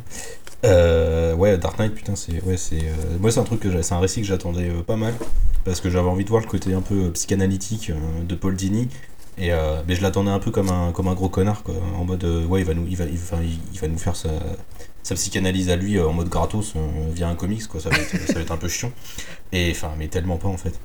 C'est enfin ouais c'est beau, c'est puissant. C'est un récit qui est vraiment fait avec les tripes. On sent qu'il y a mis euh, tout ce qu'il avait euh, envie de raconter dedans. Et, surtout, ce que j'aime bien et qui m'a fait vraiment accrocher au récit, euh, c'est le fait qu'il est, il est même pas sympa avec lui-même en fait. Il, il revient de manière assez crue sur le comportement qu'il pouvait avoir à l'époque et sur plein d'autres événements qu'il a pu, qu'il a pu, qu'il a pu faire, qu'il a pu occasionner. Et du coup, je trouve qu'il est, il est vraiment fort parce qu'il a, il a pris énormément de recul en fait. On sent que c'est quelque chose qui s'est passé il y a plusieurs années sur lequel il a eu le temps de mûrir. Et du coup, toute la, toute la réflexion, toute la, la, la- portée du récit est, vraiment sublimée par ça, je trouve. Et enfin, les dessins d'Eduardo Risso, le côté euh, j'utilise la mythologie mais euh, de Batman, mais pas pour euh, juste pour faire de la, du fan du fan service débile. Non, ça a vraiment un sens à chaque fois. Il y a une signification derrière. En fait, la mythologie de. Batman, parce que c'est pas hyper clair là, dans la façon dont on le raconte, il, il explique en fait comment est-ce que après s'être fait euh, euh, vraiment violemment agressé et il était dans un sale état, euh, je sais plus de combien d'opérations du visage il a eu pour se faire reconstituer la gueule. euh, comment est-ce qu'en fait c'est c'est l'amour qu'il avait pour ses personnages qui lui a permis de de pas sombrer quoi en fait et de et de reprendre goût à la vie et de, de, s'en remettre. Et c'est finalement euh, la passion qu'il avait pour ses personnages et, et, l'héroïsme latent qu'il y a dans les comics et tout qui lui ont permis de lui aussi de s'en sortir et de devenir, euh, euh, je vais dire, un héros de la vraie vie, c'est une connerie, mais voilà, de, bref, de, s'en sortir quoi. Et c'est tout le, bien et le bonheur qu'il peut y avoir dans les comics en fait. Pardon. Non, mais c'est ça, c'est un- en plus, ouais, c'est ça, c'est un cri d'amour en fait à- à- à la puissance positive que peuvent avoir les comics sur les gens, et c'est ça qui est, euh, et qu'on oublie trop souvent en fait. On, on est tellement souvent en train de. Enfin, surtout moi par exemple, hein, qui, qui analyse énormément l'écriture, la narration et qui suis un gros casse-couille, euh, on, on oublie souvent la, la- la puissance simple que peuvent avoir les mots et les dessins, et c'est cette, euh, c'est ça que, qui, est, qui est très fort dans Dark Knight, quoi, et Paul Dini est vraiment balèze à ce niveau-là. Donc moi, je le, ouais, comme Valentin, je le fous en top 2 dir- en, en deux direct. Sans hésitation. Chris, tu l'as pas lu toi évidemment. Si, je l'ai lu. Un J'ai, truc qui euh, fait pleurer. euh, Écoute, si tu, me, si tu me suivais sur les réseaux sociaux, tu verrais que ça fait même partie des, des meilleurs trucs que j'ai lus cette année. Enfin, l'année dernière, du coup, maintenant on a changé d'année. Euh, c'est dingue comme le temps passe vite. Euh, ouais, alors j'ai beaucoup aimé. Euh, d'ailleurs, je, tu vois, j'y pensais en même temps. euh, pour ceux que ça intéresse, il y a une interview de Paul Dini d'ailleurs sur la chaîne de lescomics.fr que vous pouvez aller voir. Voilà. Ah, le mec fait le boulot, quoi. C'est incroyable. C'est ouf quoi. Ouais. Et, euh, et qui est très intéressante en plus, qui revient notamment un petit peu là-dessus. Enfin bon, bref. euh, Et on voit que c'est pas tout à fait fini dans sa tête non plus. Ouais, ouais, ouais. on- Ouais, on- ouais, D'ailleurs, ça- et alors, ça l'a marqué pour- quoi. Ils- Ils ont quasiment Logique. tout dit tous les deux. Mais euh, ouais, effectivement, c'est une histoire qui est super touchante parce que finalement tout le monde euh, comprend le. Enfin voilà, il y a- plein d'aspects personnels, mais en même temps, tout le monde a déjà connu des déceptions euh, professionnelles, etc. qui se mêlent à des. euh, tu vois, genre t'as des emmerdes au taf et t'as une merde dans la vraie vie et tu vois, tout ça s'entremêle. Donc, et, finalement, c'est son taf qui l'emmerde par certains aspects, mais qui va quand même lui donner le, courage de continuer. Enfin voilà, il y a- plein d'aspects super intéressants. Donc je vais pas répéter tout, ce que, tout ce que mes collègues ont dit. Mais par contre, je serais plus modéré, dans le sens où même si c'est une très bonne histoire, etc., c'est quand même un comics un peu à part. C'est-à-dire que c'est pas... euh, c'est pas une histoire 100% fictionnelle, c'est une biographie sous forme de comics. Et du coup, j'aurais tendance à dire que d'un point de vue purement intemporel, euh, je ne suis pas sûr que ça soit un, comics que tu vas conseiller aux gens, que tu vas mettre direct. Enfin, tu vois, c'est ça te plaît parce que tu connais Paul Dini, parce que tu connais le dessin animé Batman, parce que tu connais Batman, parce que tu connais déjà tout ça et que tu connais déjà peut-être l'anecdote qui le concerne. Enfin bref, il y a tout ce mix qui fait que toi ça te parle, mais si tu rentres dans un magasin de BD et qu'on te colle ça dans les mains, je sais pas si ça va te prendre direct au trip comme ça. Enfin voilà. On s'en fout, ça, les gens ils sont sais bien. Non mais voilà, moi je j'émettrais une petite réserve sur cet aspect-là. C'est pour ça que je le mettrais plutôt euh, derrière Hellboy par exemple, tu vois. Je le mettrais pas si haut. Mais euh, bon. Après, euh, je, je comprends ce que tu veux dire. Après, je trouve que c'est tellement bien écrit et tout. Enfin, euh, tout est expliqué en fait. Donc, euh, Oui, de non, mais toute manière, tu vas comprendre. voilà, que ça te touchera peut-être pas autant si tu connais pas le, le délire, genre dans 20-30 ans, voilà. Mais, mais donc ça te touchera pas autant. Mais quand même, je trouve que justement, on parlait des mots et des dessins. Je trouve que tout est tellement bien choisi et bien, bien amené au bon moment pour que ça te- au moins, si t'es- si t'as pas un cœur de pierre, ça te provoque euh, au moins un ou deux frissons de temps en temps, quoi. Oui, oui, complètement. Mais moi, c'était l'aspect euh, his- historique, peut-être trop personnel, si tu veux. Mais oui, Qui- je comprends. Qui est Non, mais je difficile à comprends tout à placer vis-à-vis d'œuvres qui, elles, sont, euh, même si elles sont quand même personnelles, parce que les auteurs ils mettent du leur, mais c'est pas la même chose. quoi. C'est pas autobiographique, tu vois ce que je veux dire? Il y a quand Non, même cet j'ai- aspect-là qui, pour moi, joue dans le classement. Mais Je- euh, Tu m'as convaincu, je le place en centième position. du coup, je trouve ça pas terrible. Et moi, il y a un truc que j'ai beaucoup euh, aimé dans cette BD, avant d'en parler, c'est l'aspect hyper euh, cash et hyper cru en fait de Paul Dini euh, vis-à-vis de lui-même dans cette BD. C'est-à-dire que juste avant de se faire casser la gueule, il est au restaurant avec une nana qu'il a envie de se taper Oui. et qu'il peut pas se taper et qu'il elle l'utilise euh, juste pour euh, pour gravir l'échelle sociale et c'est raconté comme ça en fait. Et, et cet aspect voilà hyper hyper cru. Enfin, moi, c'est quelque chose qui m'a plu dans la façon dont l'histoire est racontée. C'est au moment où il rencontre, où il croise dans la rue les deux mecs qui vont lui casser la gueule. Son premier réflexe, c'est de dire euh, il y a deux étrangers. Donc je vais euh, marcher sur le trottoir d'en face. Et après il dit non mais je vais quand même pas sombrer dans cette connerie de racisme ordinaire et tout. Et, et du coup il se force à pas être raciste. Et en fait il se fait casser la gueule. Alors ça veut pas dire soyez raciste sinon vous allez vous faire casser la gueule. Ça veut juste dire que cette idée là euh, et on va, on va euh, pas euh, tortiller du cul. nous qui sommes quatre hommes blancs, enfin, elle nous a quand tu croises une bande de mecs. plutôt plutôt bronzés et plutôt gesticulants t'as envie des fois aussi de traverser le trottoir vite fait et et ce n'est pas être raciste que de dire cela c'est juste c'est, c'est, ça fait partie des trucs que tu peux pas dire parce que c'est mal interprété tout de suite. Et, euh, il est hyper cru avec plein de trucs un peu tabous comme ça. Euh, et moi, c'est, une partie que j'ai, que j'ai aimé dans le récit. Le, l'agression dont il est victime arrive assez tôt dans l'histoire et donc il y a toute la partie de reconstruction et moi cette partie de reconstruction autour des personnages je l'ai trouvée quand même un peu longue c'est à dire que ça, ça, ça occupe une grosse moitié du bouquin peut-être deux tiers et du coup, c'est plutôt du euh, monologue avec lui-même ou comment est-ce que faire intervenir des personnages du bas verse et avoir des discussions intérieures avec eux, enfin se projeter en discutant avec les personnages, comment est-ce que ça l'aide à se reconstruire. Et du coup, ce truc-là est peut-être un peu trop personnel pour, euh, m'intéresser complètement. Moi, voilà, ce qui m'a intéressé, c'est le côté très cru euh, du mec vis-à-vis de lui-même, le côté euh, envers du décor de la prod de, ce dessin animé, de comment, comment ça fonctionne, enfin, tu vois, quels sont les enjeux, pourquoi on lui casse les couilles à lui, ce qu'il a le droit de faire, pas le droit de faire. C'est plutôt ces trucs-là qui m'ont intéressé. Et, et oui, la partie reconstruction, je trouvais ça un peu long. Donc, euh, donc j'aurais pu me disputer avec vous si vous l'aviez mis en deuxième position du top. Mais si on le met après Hellboy, je trouve que sa, sa place est plus justifiée. Moi, je Je le mets toujours en deux. Hein. Je le mets toujours en deux, hein, en vrai. hein. Ouais, mais. Ouais. Du coup, on peut- peut-être faire la moyenne et le mettre entre Descender et Hellboy. Bah, si, on est deux. un- Si on est 2 à 2 et 2 à 4, on va être obligé de le mettre en troisième, de faire une moyenne, puisque on peut pas. Ou alors on le fait à pile ou face, mais ce serait très moche. Donc non, non, il, faut, il faudra équilibrer les forces. Non, non, Mais, euh, mais oui, oui, c'est c'est un titre qui n'est pas, euh, dans la façon dont il est fait, aussi parfait que ce que vous avez pu laisser entendre, à mon avis.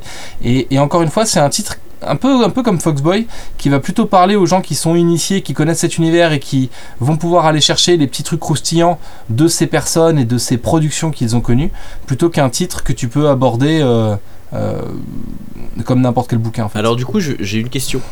Est-ce que ce n'est pas aussi finalement quelque chose qui va être inhérent à ce top que de parler à des gens qui sont déjà plus initiés? Parce que l'indé de base, si tu prends des le, le lecteur, euh, le jeune lecteur ou le lecteur qui est pas forcément euh, à fond Alors, dans les comics, il va être plutôt mainstream Marvel d'ici. L'indé, Le, le lecteur, il va être plus. Le, euh, quand tu commences les comics, oui, t'es forcément plus mainstream parce que c'est ce qui est le plus exposé et ce qui est le plus connu. En revanche, il y a des trucs dans l'indé qui sont des choses que tu peux prendre et que tu peux lire sans avoir forcément un bagage. en comics est avec Walking ou Dead d'ailleurs. Ou même un bagage. BD. Bah voilà, si tu prends Walking Dead, tu prends. euh, Qu'est-ce que j'ai sous les yeux? Euh, Si tu prends euh, Ex Machina, ça marche. Si tu prends euh, même Saga, ça fonctionne. Si tu prends. euh, Ouais, le dernier ça marche. ça fonctionne aussi. euh, voilà, Y le dernier homme, ça marche. Euh, Qu'est-ce C'est pas mal, c'est Vaughan, ça marche avec tout.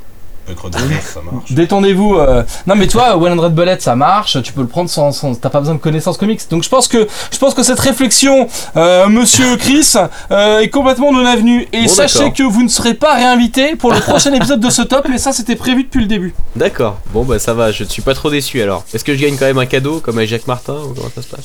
Par contre, t'as- Euh, t'as un peu raison dans le sens où effectivement F- Foxboy, Watchmen Foxboy et euh, The, euh, Dark Knight donc euh, sont, on les place assez haut. En tout cas, moi je les place assez haut depuis le début par ce côté méta là et parce Oui. que je lis des comics Mais- aussi. mais Il y a, y a plus de méta ouais. dans l'indé en fait. Si vous n'êtes pas content, faites le top chez vous. C'est très facile. C'est- des webcams, on enregistre et vous diffusez. On n'a pas déposé le concept. Donc euh, si vous n'êtes pas content avec ce top, euh, d'abord euh, dites-nous que c'est pas bien. Et puis faites le top chez vous. C'est pas un problème. Le but c'est aussi de montrer que nous avons raison parce que nous avons tort. Est-ce que Est-ce que on est donc euh, à peu près d'accord pour dire que Dark Knight, une histoire vraie, se retrouve troisième entre Descender et Hellboy? Ouais. Allez d'accord. Allez. euh, Ben non, du coup. Si si si si. Bah soit en deux, soit en trois quoi. Oui, en fait, ça marche pas notre truc. Non, la bonne moyenne serait donc entre Foxboy et Descender, puisque nous on le voulait entre. euh, Oui, à la on place de voulait Descender, après ouais. Hellboy et eux le voudraient en dessous de Watchmen. Donc si tu fais la moyenne, t'es entre Foxboy et Descender. T'es en troisième. Ben non, il y a trois titres d'écart entre les deux, euh, Chris. On a Watchmen, Foxboy, Descender, Hellboy, Walking Dead. En fait, si tu fais Donc, 12, euh, parce que là ça fait une moyenne de 12, 2 plus 2 plus 4 plus 4, divisé par 3, ça f- divisé par 4, puisqu'on est 4, ça fait 3. Euh, Donc, nous allons maintenant passer troisième aux lettres, position. alors qu'on. Mais oui, Bon, allez, allez. allez. donc troisième position du coup. Tuez-moi, putain. Bon, on a donc un top pour l'instant. Euh, un dé qui est composé de Watchmen numéro 1, Foxboy numéro 2, Dark Knight, une histoire vraie numéro 3, Descender numéro 4, Hellboy numéro 5, The Walking Dead numéro 6 et American Vampire numéro 7. On n'a donc pas pu casser The Crow euh, que personne n'avait lu. Et c'est donc à moi de choisir euh, une liste parmi celles qui nous sont proposées. Et euh, comme tous les grands joueurs de la française des jeux, je vais prendre le chiffre porte-bonheur de tout le monde, le chiffre 7, car ça m'a tellement porté bonheur jusqu'à maintenant.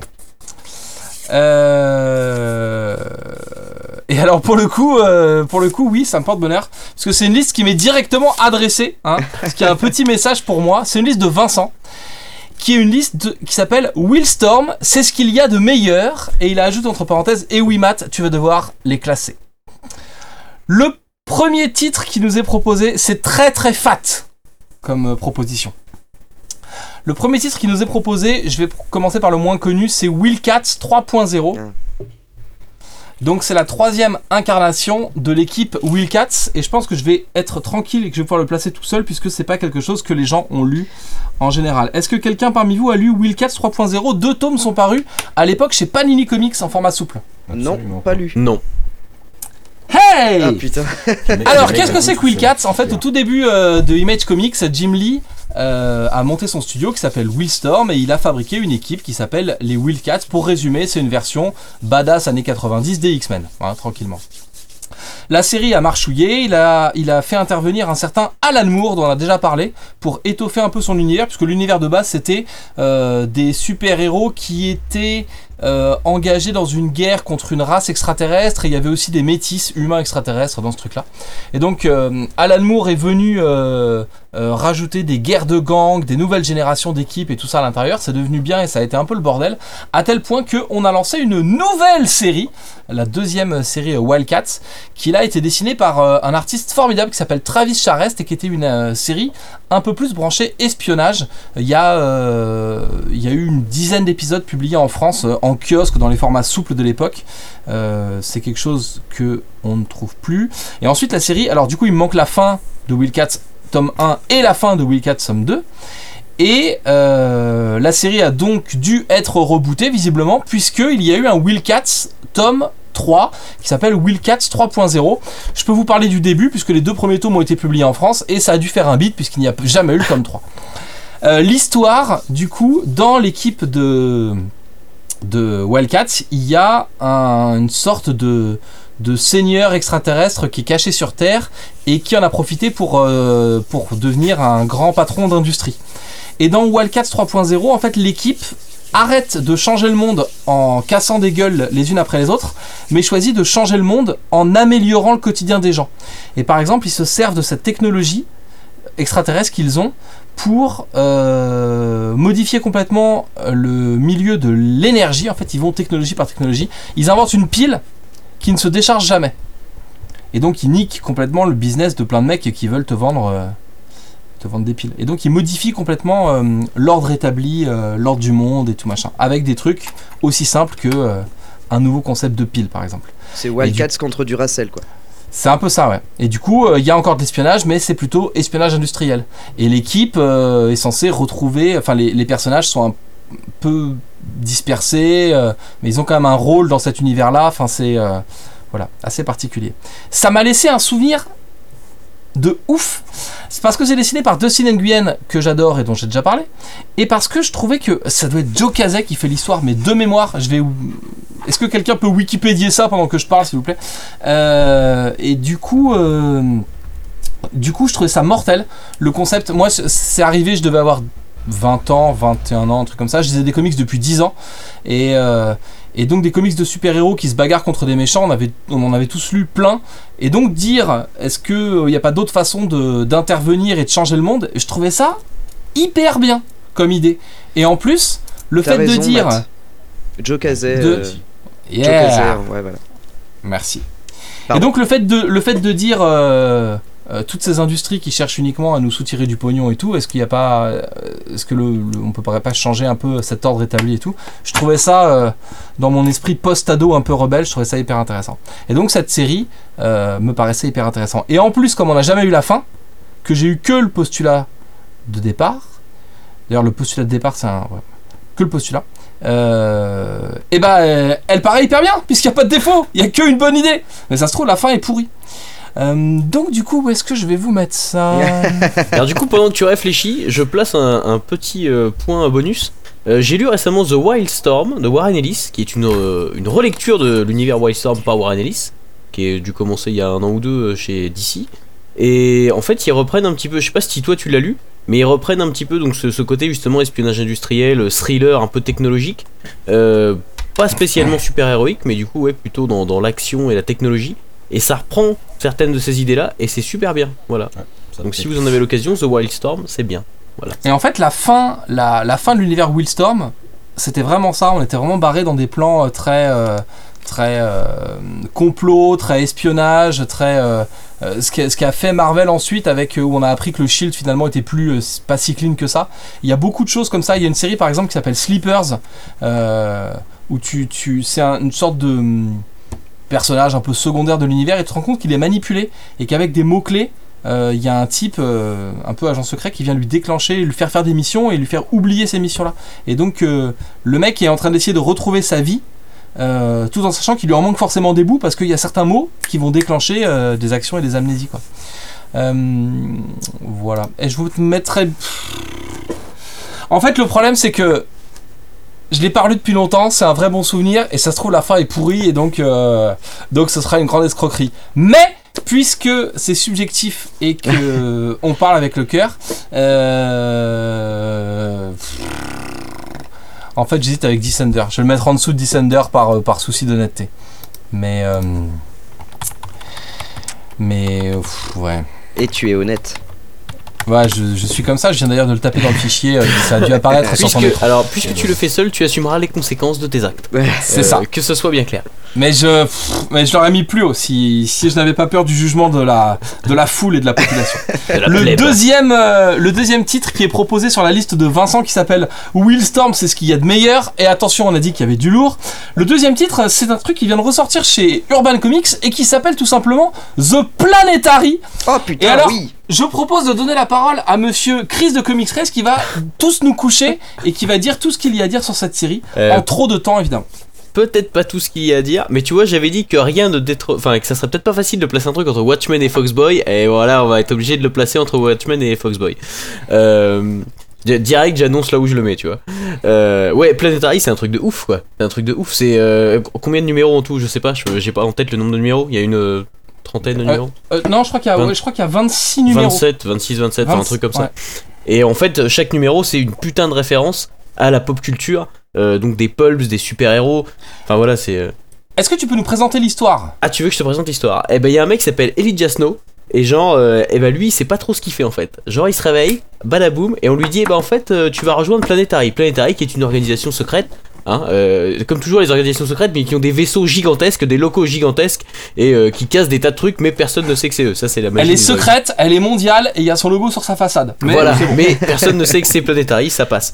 Et ce sont des, des enquêteurs, un petit peu des phénomènes paranormaux, des phénomènes exceptionnels, des phénomènes extraordinaires, euh, donc qui vont au fil des numéros voir des squelettes de monstres géants, rencontrer des mecs qui voyagent entre les dimensions, rencontrer des, des types qui ont des super pouvoirs divers et variés. Et bien sûr, à chaque fois, c'est une référence. Tu vas avoir une, une référence à Doc Savage, tu vas avoir une référence évidemment à Godzilla avec les monstres géants, tu vas avoir des références à Captain Marvel, tu vas avoir des références à, je sais pas, toutes, toutes sortes de séries où les mecs peuvent voyager entre les dimensions. Là, comme ça, j'ai pas forcément ça en tête, mais moi, voilà. Sliders, par exemple. Par exemple, même si c'est pas forcément. J'adore Sliders. c'est pas une Euh, référence. Non, mais parce C'était que une pas- c'était série pas- avec des mecs qui voyagent entre les dimensions, voilà quoi. C'était pas forcément la référence dans le comics, mais c'est Et- super bien Sliders.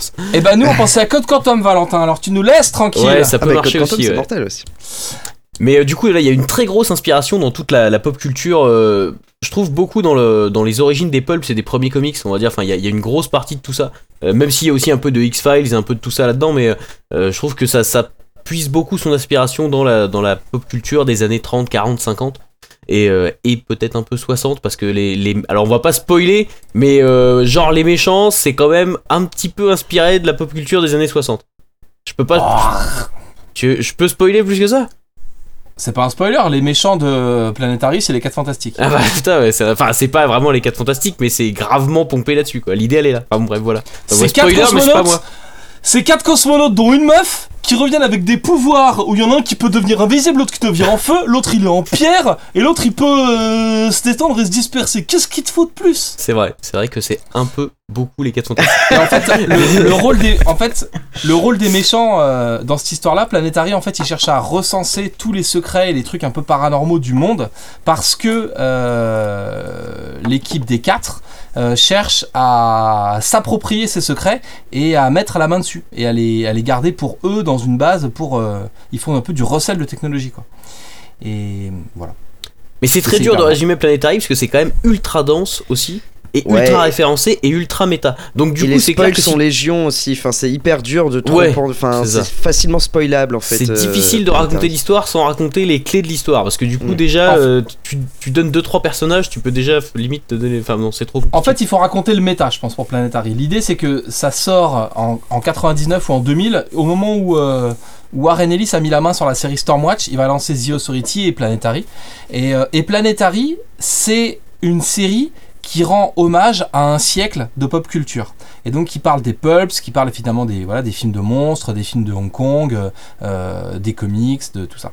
Et donc c'est une BD qui va faire des clins d'œil et euh, sous, la forme d'une aventure plutôt bien menée qui va rendre hommage à un siècle de pop culture. Donc c'est complètement méta dans son truc. Si vous, on passe à côté de plein de références. Ce qui est rigolo, c'est que y les- enfin, je l'ai lu à 20 ans, à 25, je l'ai relu, je le relis aujourd'hui quand c'est ressorti chez Urban et du coup à chaque fois tu retrouves des trucs que tu n'avais pas vu avant. Et mon premier site internet, petite anecdote, c'est euh, un site internet consacré à Planetary où je mettais des scans, j'essayais de trouver quelles étaient les références des trucs et tout, j'étais à fond dessus quoi. Et, euh, et il est peut-être encore en ligne, si voilà. Et tu vas nous donner la- l'adresse maintenant d'ailleurs. Euh, alors non, je vais pas vous donner l'adresse de tout ça parce que s'il est déjà en ligne, il est fait avec mon vrai nom, Ah. qui n'est pas Matt. Et ça m'ennuierait de fauter euh, De quoi cette façon. Donc Qui je vous invite. Jean-Michel. Jean-Michel. Vous cherchez Jean-Michel Planétari, vous allez trouver. Jean- Jean-Michel Rabougnard, webmaster de Planetary. Enfin bref. Euh, du, puis en plus, c'est une plateforme genre Lycos ou un truc comme ça. Enfin, va trouver theplanetary.lycos.euk. enfin, éclate-toi. toi. Bref, euh, c'est super. Et du coup, je t'ai bien laissé parler, Chris. Euh, ouais, non, bah du coup, ouais, pour moi, c'est un grand oui, et pour moi, c'est deuxième derrière Watchmen. Derrière Watchmen, parce que Watchmen, c'est Watchmen, tu vois. Mais euh, ça a forcément moins, enfin, mieux vieilli plutôt, ça a moins vieilli que Watchmen. Euh, donc, y a- y a- ça peut se défendre. C'est-à-dire qu'aujourd'hui, si tu veux lire du méta, tu vas peut-être plus kiffer Planetary que Watchmen. C'est deux échelles, mais euh, pour moi, ça reste derrière Watchmen par rapport à la claque que c'est. Si tu veux, Watchmen, c'est marquant pour l'industrie des comics ad vitam. Planetary, c'est un hommage, mais c'est pas un tournant, tu vois. C'est peut-être la nuance. Alors oui, et puisque j'ai pris la parole, je la garde. Le, pour moi, il est numéro 1 dans le sens où, puisque c'est un top subjectif, je prends plus de plaisir à lire Planetary qu'à lire Watchmen. Et donc pour moi, Planetary est numéro 1 devant Watchmen. Mais moi, je suis, je suis, euh, j'aime l'objectivité, donc du coup, je, le mettrai deuxième. Mais Et tu n'as pas parlé des dessins, et je trouve effectivement que de toute manière Planetary euh, vieillira mieux que Watchmen, puisque je trouve les dessins, euh, euh, mine de rien, assez intemporels en fait. Enfin, hum, C'est c'est très beau et c'est pas trop. Enfin, c'est pas. On n'est pas dans l'exubérance ni dans.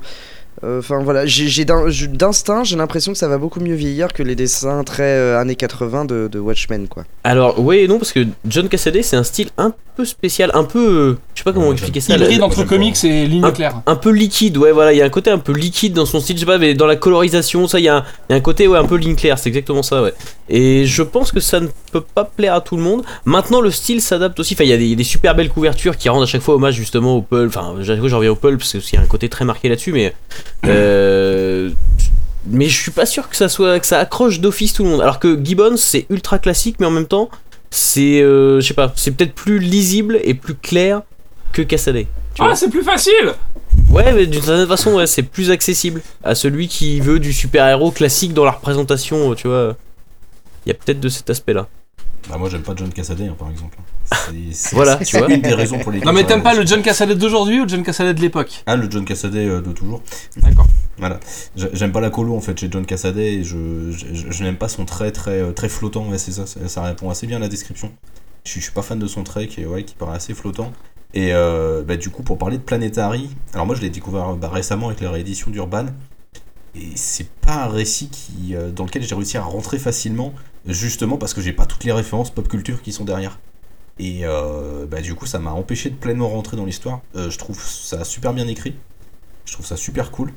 Mais par contre, je trouve que voilà, c'est un peu. euh, Bah, si t'as pas les références, c'est un peu bordélique et t'as du mal à kiffer, je trouve. Et voilà, c'est bien, mais. euh, les, les trois premiers épisodes qui sont indépendants, il y a un vrai gros problème de trad dessus. Il y a des effets qui doivent pas passer en VF et il y a des trucs un peu incompréhensibles. Le, le, le troisième épisode, le deuxième épisode finit avec une réplique, tu ne comprends pas ce que ça veut dire quoi. Et euh, enfin, il y, a- des trucs un peu comme ça. Donc effectivement, c'est difficile de s'y mettre à mon avis, comme tu le signales. Mais c'est de la balle. C'est cool, mais voilà, je le, je le, je le- serai pas aussi euh, dithyrambique que vous et du coup je, je le placerai, euh, je pense que je le placerai en quatrième ou cinquième position. Eh bien, euh, moi je serais aussi dithyrambique que euh, Matt et, et Chris. Euh, bah ouais, mais non, mais c'est con à croire que le méta marche chez moi, mais du coup c'est très méta aussi et c'est aussi ce que j'aime. Il y a notamment dans le- l'intégrale d'Urban, à la fin du premier tome, il y a une histoire, euh, un crossover avec DC Comics et c'est une des, des histoires de Batman que j'ai préféré lire en fait, où c'est encore une fois très méta, mais c'est très très malin dans la manière dont il amène différentes versions de Batman à se rencontrer. C'est super cool et, et c'est fun et bien, bien écrit, et un super hommage et tout ça. Euh, moi, mais j'ai eu beaucoup de mal à rentrer dedans, euh, notamment au sur le premier tome, où en fait c'est un format. Par épisode, mais donc euh, bah, comme dans un comics de base, euh, une vingtaine de pages et avec une histoire, et ça s'arrête là. Et en fait, les histoires, il y a un fil rouge que tu ne remarques pas tout de suite, mais euh, les histoires se terminent bah, à la fin de- du, de- du- du numéro en fait. Et du coup, moi, ça m'a perturbé au début où à chaque fois, je m'attendais à ce que ça aille plus loin, et en fait, non. Oui, t'as pas de liant d'une page à l'autre. Voilà. Mais en même temps, on se rend compte, justement dans le tome 2, qui euh, euh, Ellis fait un, un euh, s'auto-référence en fait où il va rechercher des trucs qu'il a mis dans des numéros précédents. Et en fait c'est euh, c'est dommage que ce soit la couverture du tome 1 parce que pour moi c'était tout à fait la, couverture qu'il fallait pour le 2 c'est que c'est un puzzle. Tu, tu ne comprends pas très bien ce que tu lis avant d'arriver à un certain point de la série où tout commence à s'enclencher et c'est vraiment à la toute fin que bah, t'as as le patchwork complet et que tu, tu comprends ce que cette série veut dire où qu'elle où, où elle va et comment elle, a, comment elle a été faite et tout ça. Et je trouve ça euh, d'une euh, d'une intelligence mais folle en fait d'avoir réussi à écrire un truc comme ça, euh, en dehors de tout ce côté méta effectivement sur la pop culture et tout. La, narration en elle-même et comment l'univers est construit avec de vrais twists, de vrais euh, éléments que on nous euh, présente en une case et qui vont être réutilisés après. Je trouve ça, trouvé ça complètement taré. Euh, donc, enfin moi, j'ai rarement vu ça ailleurs et voilà pourquoi je suis d'accord euh, juste après Watchmen, mais, de peu. Et pour la même raison que Chris, euh, euh, Watchmen a marqué l'histoire des comics, ce que Planetary fera sans doute moins. Mais c'est un tel bijou et je suis absolument fan des dessins, donc. Sans, sans hésiter euh, en deuxième position quoi c'est c'est vraiment super il faut pas alors ça c'est un conseil pour ceux qui n'auraient pas lu Planetary euh, vraiment faut pas s'arrêter aux premières histoires faut hum, faut accepter le fait de ne pas creuser, tout comprendre et, et de lâcher prise en fait Euh, en fait, quand t'as acheté, un- t'achètes un tome, il y a plusieurs épisodes dedans, donc il faut pas que tu t'arrêtes au début du tome, il faut vraiment que tu le lises en entier pour, euh, ouais mais complètement ou au moins à la moitié pour comprendre, pour recommencer à rentrer dedans. ouais. c'est ça Ouais, Et je suis assez d'accord. Si, Ouais. Le deuxième tome joue un rôle de twist un peu. euh, Enfin, tu vois, c'est digne de Memento, de, de tous ces films un peu, tu vois, à, base de twist, euh, genre, ah, mais qu'est-ce qui s'est passé dans tel moment Enfin, voilà.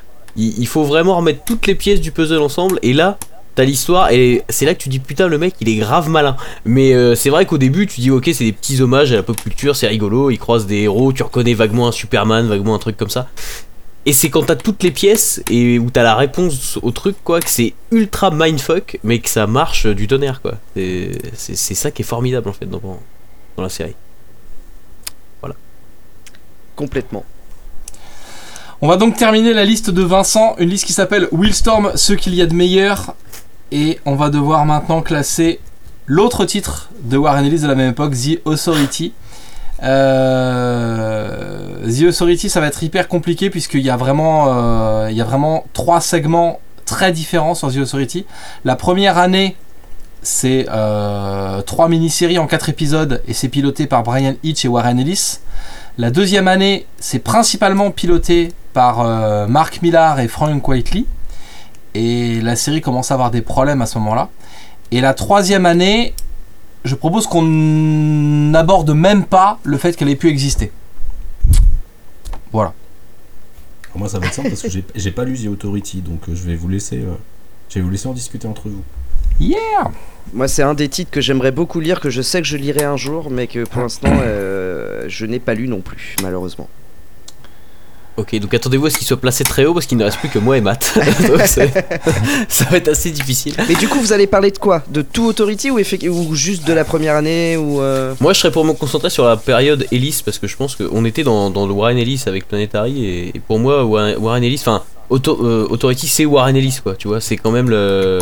Alors pour, pour, pour moi, je mets les quatre premières histoires. Les quatre premiers segments. Je, ra- je rajoute la première de Millard. Tu veux tout quoi.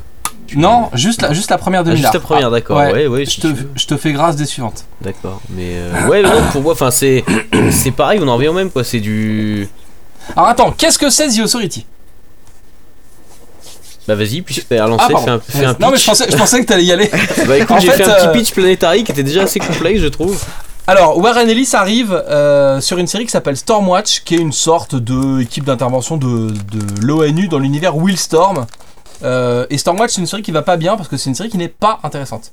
Warren Ellis va choisir de modifier le ton de la série, la faire un peu plus ancrée dans la réalité, en faire une série un peu plus politique, euh, faire euh, de ces personnages des personnages un peu plus proches des gens avec des problèmes un peu comme les nôtres, c'est-à-dire que eh ben, boivent, ils baisent et ils t'emmerdent les personnages de. Donc on est un peu loin du super-héros. Il va faire tomber complètement la figure titulaire de la de l'équipe, euh, lancer une série qui s'appelle euh, Stormwatch euh, V2, et ensuite détruire son équipe lors d'un crossover avec Alien, les, les aliens du cinéma, qui vont finalement rentrer dans la base de Stormwatch et euh, buter 95% de l'équipe.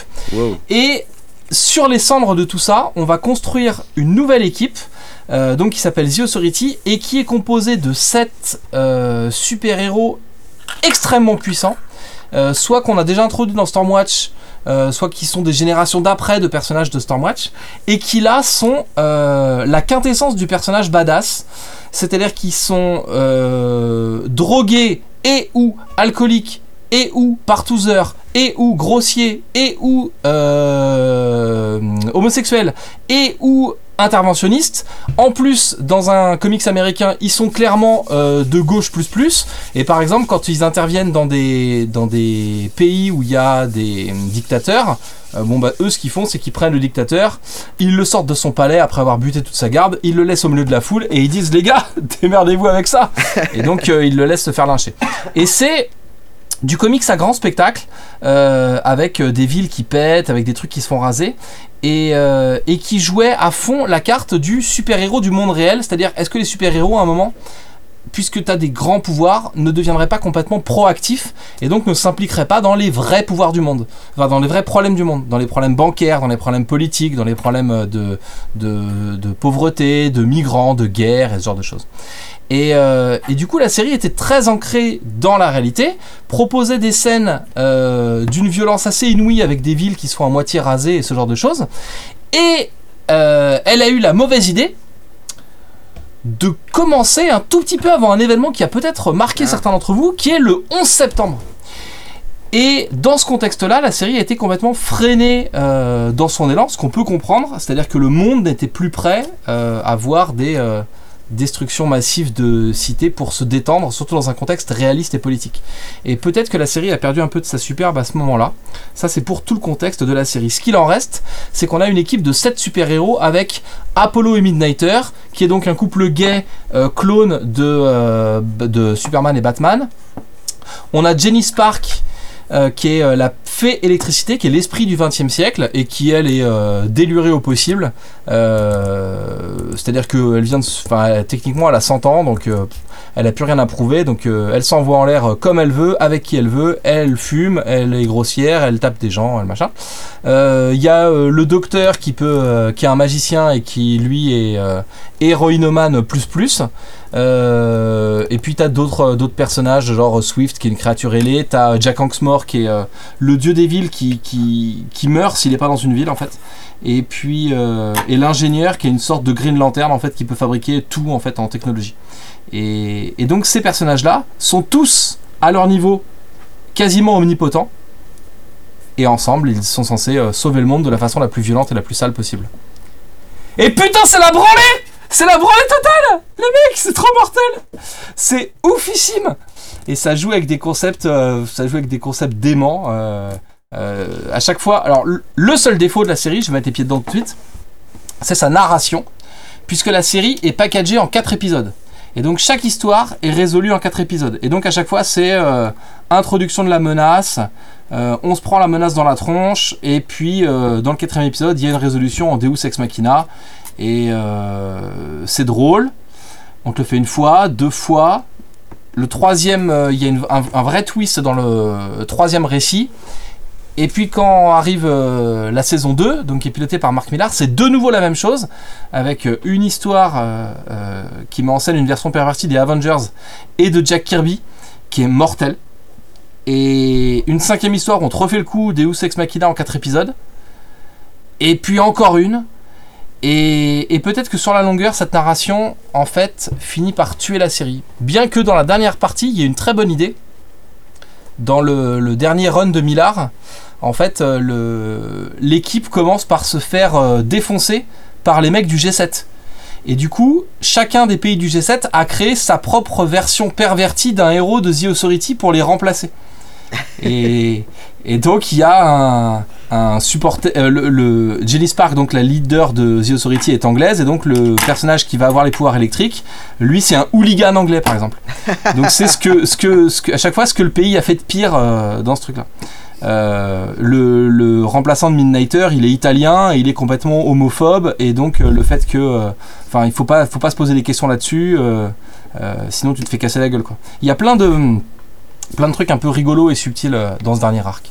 Et où est-ce que, à mon avis, la faiblesse de la série, c'est vraiment sa narration en quatre épisodes qui fait que ça casse complètement le rythme du truc. Mais putain, les gars, c'est ma série préférée du monde, quoi. C'est la branlée totale. Je suis complètement d'accord pour l'histoire de la narration. Où c'est vraiment le problème, c'est que c'est euh, ouais, packagé pour être vendu en TPB de 4 épisodes. Enfin, c'est taillé pour ça et c'est peut-être un peu réducteur. Euh, par contre, ça ferait une très bonne série télé, quoi. Tu vois, ça serait c'est prédécoupé pour faire une série télé à peu de choses près. Euh, cela étant, il y a, euh, c'est pour ça que je, moi personnellement, je garde surtout la partie Warren Ellis parce qu'il y a tout le génie de la création de Warren Ellis là-dedans. Il y a des concepts de ouf. Effectivement, il y a le porteur qui est genre un vaisseau gigantesque qui voyage comme ça, paf paf, ça passe tout seul. Euh, et au niveau des personnages, d'ailleurs, c'est marrant parce que tu vois, c'est vrai qu'on peut remettre tout ça en, ordre. Euh, quand on dit euh, Planetary, c'est un hommage à toute la pop culture du, 20 siècle. Et ben en fait Jenny Sparks, tu vois, oui, c'est effectivement c'est ça le il y a tout ce lien entre tout ce qui crée où il y a le personnage qui est centenaire et qui est, l'esprit du siècle et après t'as l'esprit du 21e siècle, mais on va pas trop spoiler. Et Enfin, t'as tous ces concepts-là, et t'as Jack Hawksmore qui est juste le. Alors, autant Midnighter et Apollo sont des super concepts parce que c'est effectivement les ersatz, Batman, Superman qui sont ho- homo et ensemble, ça c'est une super idée parce que c'est de la provocation à mort. Et je suis sûr qu'encore aujourd'hui il y a des gens que l'idée dérange, et c'est pour ça que c'est une bonne idée. Et, et c'est une bonne idée, euh, c'est le premier couple gay à se marier dans un comics, si je dis pas Ouais, de bêtises. tout à Ils fait. finissent par adopter un gamin euh, avant la fin de la série. Euh, et là, on est en 2001 à ce moment-là. C'est ça. Bien avant Marvel, euh, ne- n'en déplaise à Marvel. Mais euh, et il y a Jack Hawksmore qui est juste le super-héros le plus intelligent du monde. C'est-à-dire que euh, un super-héros, ça peut pas vivre à la campagne. Je sais plus j'avais vu une interview, je crois d'Alex Ross, ou enfin je dis peut-être des conneries, mais qui expliquait qu'en gros, euh, c'est peut-être pas Alex Ross, mais peu importe, que bah si tu mettais Batman genre dans la campagne américaine, le mec n'avait personne à, affronter, à part peut-être un petit voleur de voiture. Enfin tu vois, il y avait rien à faire quoi. Et que euh, à l'inverse voilà le super héros il est lié à la ville. Il, il c'est des personnages qui sont créés pour être urbains. Et donc euh, forcément Jack Hawksmore c'est l'apogée de ça puisque le mec est lié à- aux villes euh, et il peut pas enfin quand il part dans l'espace s'il est plus de 2-3 heures dans l'espace il se sent pas bien il est malade et il faut qu'il retourne dans une ville. Enfin voilà c'est c'est un concept qui est tout con mais qui est super enfin qui est à la fois tout con et super intelligent. Et, ses pouvoirs servent à rien s'il est pas dans une ville. je- exactement. pouvoirs marchent voilà, pas. c'est quand il est pas à la ville eh ben, il, il sert à que dalle et euh, bref c'est- un super personnage. Et pour moi c'est le concept de super intér- de super héros moderne le plus intelligent qu'on ait pu créer depuis longtemps. Bien plus que n'importe quelle copie n'importe quel personnage qui fait vaguement la même chose qu'un autre personnage qu'on a déjà vu. Enfin voilà. C'est un super concept. Et rien que pour ça ça, ça prouve le génie global de la série. Voilà. Rien que ça. c'était tout notre amour euh, pour pour The Authority En même temps, le problème c'est ça, c'est que c'est un amour qui est douché parce que la série a mal fini. La série, du coup, euh, The Authority, il y a le 11 septembre qui la ken un petit peu, et puis il y a le fait que Will Storm soit racheté par DC Comics et que DC Comics n'est pas prêt à avoir des héros aussi outranciers dans son catalogue, et donc euh, on va cleaner un peu la série. Euh, après, il y a des bons trucs avec euh, avec The Authority, mais c'est vrai que voilà, le génie est vraiment dans les quatre premières histoires. N'en déplaise à mon petit Chris. Et la suite, euh, parce que tu as dit Frank Whitley au dessin, et Frank Whitley c'est plutôt quelqu'un de, de plutôt bon, hein, on va dire. Eh, Donc, en effet. euh, Euh, la, suite, la suite est reprise donc par Millard et par euh, Quietly. Euh, le premier arc, c'est un hommage à. à- on, pff, on fait des spoils ou quoi? Non, mais je veux dire surtout, c'est beau graphiquement ou pas Sur, Ouais, sur c'est beau et c'est ses premiers, c'est ses premiers boulots. C'est-à-dire que c'est de là que mon amour pour euh, Frank Whiteley vient, Mm. par exemple, Mm. et, euh, et une partie de mon amour pour Millard euh, aussi, avec euh, amour réaliste. Hein. Je, je sais quand il fait de la merde, mais euh, mais ouais, ouais, c'est. Après, voilà, on arrive. euh, la partie Millard, c'est la plus compliquée parce que c'est celle où il y a le plus de défauts. Euh, Frank Whiteley, c'est pas un type extrêmement régulier. euh, C'était un comics euh, plus ou moins mensuel. Donc à la fin, il a lâché l'affaire. Il a été remplacé par des mecs Mm. c'est pas possible. Et puis, et puis la narration en quatre épisodes, le cinquième arc, franchement, c'est celui qui est le plus faible. Et du coup, c'est un arc qui est fait par Millard et Quietly, quoi. Donc c'est un peu dommage. Mais, mais voilà. Et il y a, je suis désolé, c'est un peu le fil rouge de ce soir. euh, un arc, euh, toute la partie avec les ersatz de Authority fait par le G7, elle est dessinée par Dustin Nguyen. Dustin, tu nous écoutes. Cette soirée t'est dédiée. Euh, où est-ce qu'on va pouvoir placer ça, putain Parce que je suis à la fois entre le lecteur amoureux de ce titre et bon, c'est quand même assez imparfait, donc donc c'est compliqué quoi. Est-ce que c'est juste le le et puis est-ce que ça se relie pareil euh, 15 ans après quoi Moi, je suis embêté parce que tu vois, par exemple, euh, tu vois, on n'a pas encore classé 10 comics et ça va déjà pas en fait, c'est horrible. mais par exemple, j'aurais tendance à dire que j'aime beaucoup The Authority, mais que d'un point de vue global artistique par rapport à l'univers des comics, c'est moins marquant que Hellboy peut-être. Oui. Enfin, c'est Hellboy est un univers très fort. Mais cela étant, c'est par exemple euh, plus marquant que Foxboy et que même que Wildcats 3.0. Donc euh, même si je l'ai pas lu, mais je, je pense que The Authority est, est quand même super marquant. Maintenant, de là à la foutre entre Foxboy et Planetary, je me dirais que ça serait un peu peut-être tiré par les cheveux. Mais en même temps, c'est là où je le mettrais. Moi, je je sais que toi aussi- de cette série, euh, ça m'étonne pas. Ouais, non, mais ouais. Ça, m'étonnerait pas qu'il se retrouve là, même si je l'ai pas lu. Mais j'en entends tellement de bien de partout que. Et j'ai l'impression que ça a un peu fait date aussi, donc tu vois. En fait, moi j'ai un problème avec cette série, c'est que j'aimerais bien savoir ce truc de construction qui me gêne. J'aimerais. Je- je- on va, les gars, on va se caler un truc avec un salon Ellis juste pour lui poser la question. Comme ça, ce sera fait. Euh, ce problème de construction en 4, j'aimerais savoir d'où ça vient. Est-ce que c'est une, une volonté de. Parce qu'il y a, il y a de la y a des, une, une mise en page particulière. Chaque, euh, chaque première page est faite de la même façon, par exemple, avec des bandes noires et tout. Donc peut-être que c'est quelque chose qui a été voulu par Ellis dès le début et qu'il a lui-même créé euh, le talon d'Achille du titre, tu vois. Ou alors est-ce que c'est juste un truc industriel qui est imposé par l'éditeur, auquel cas.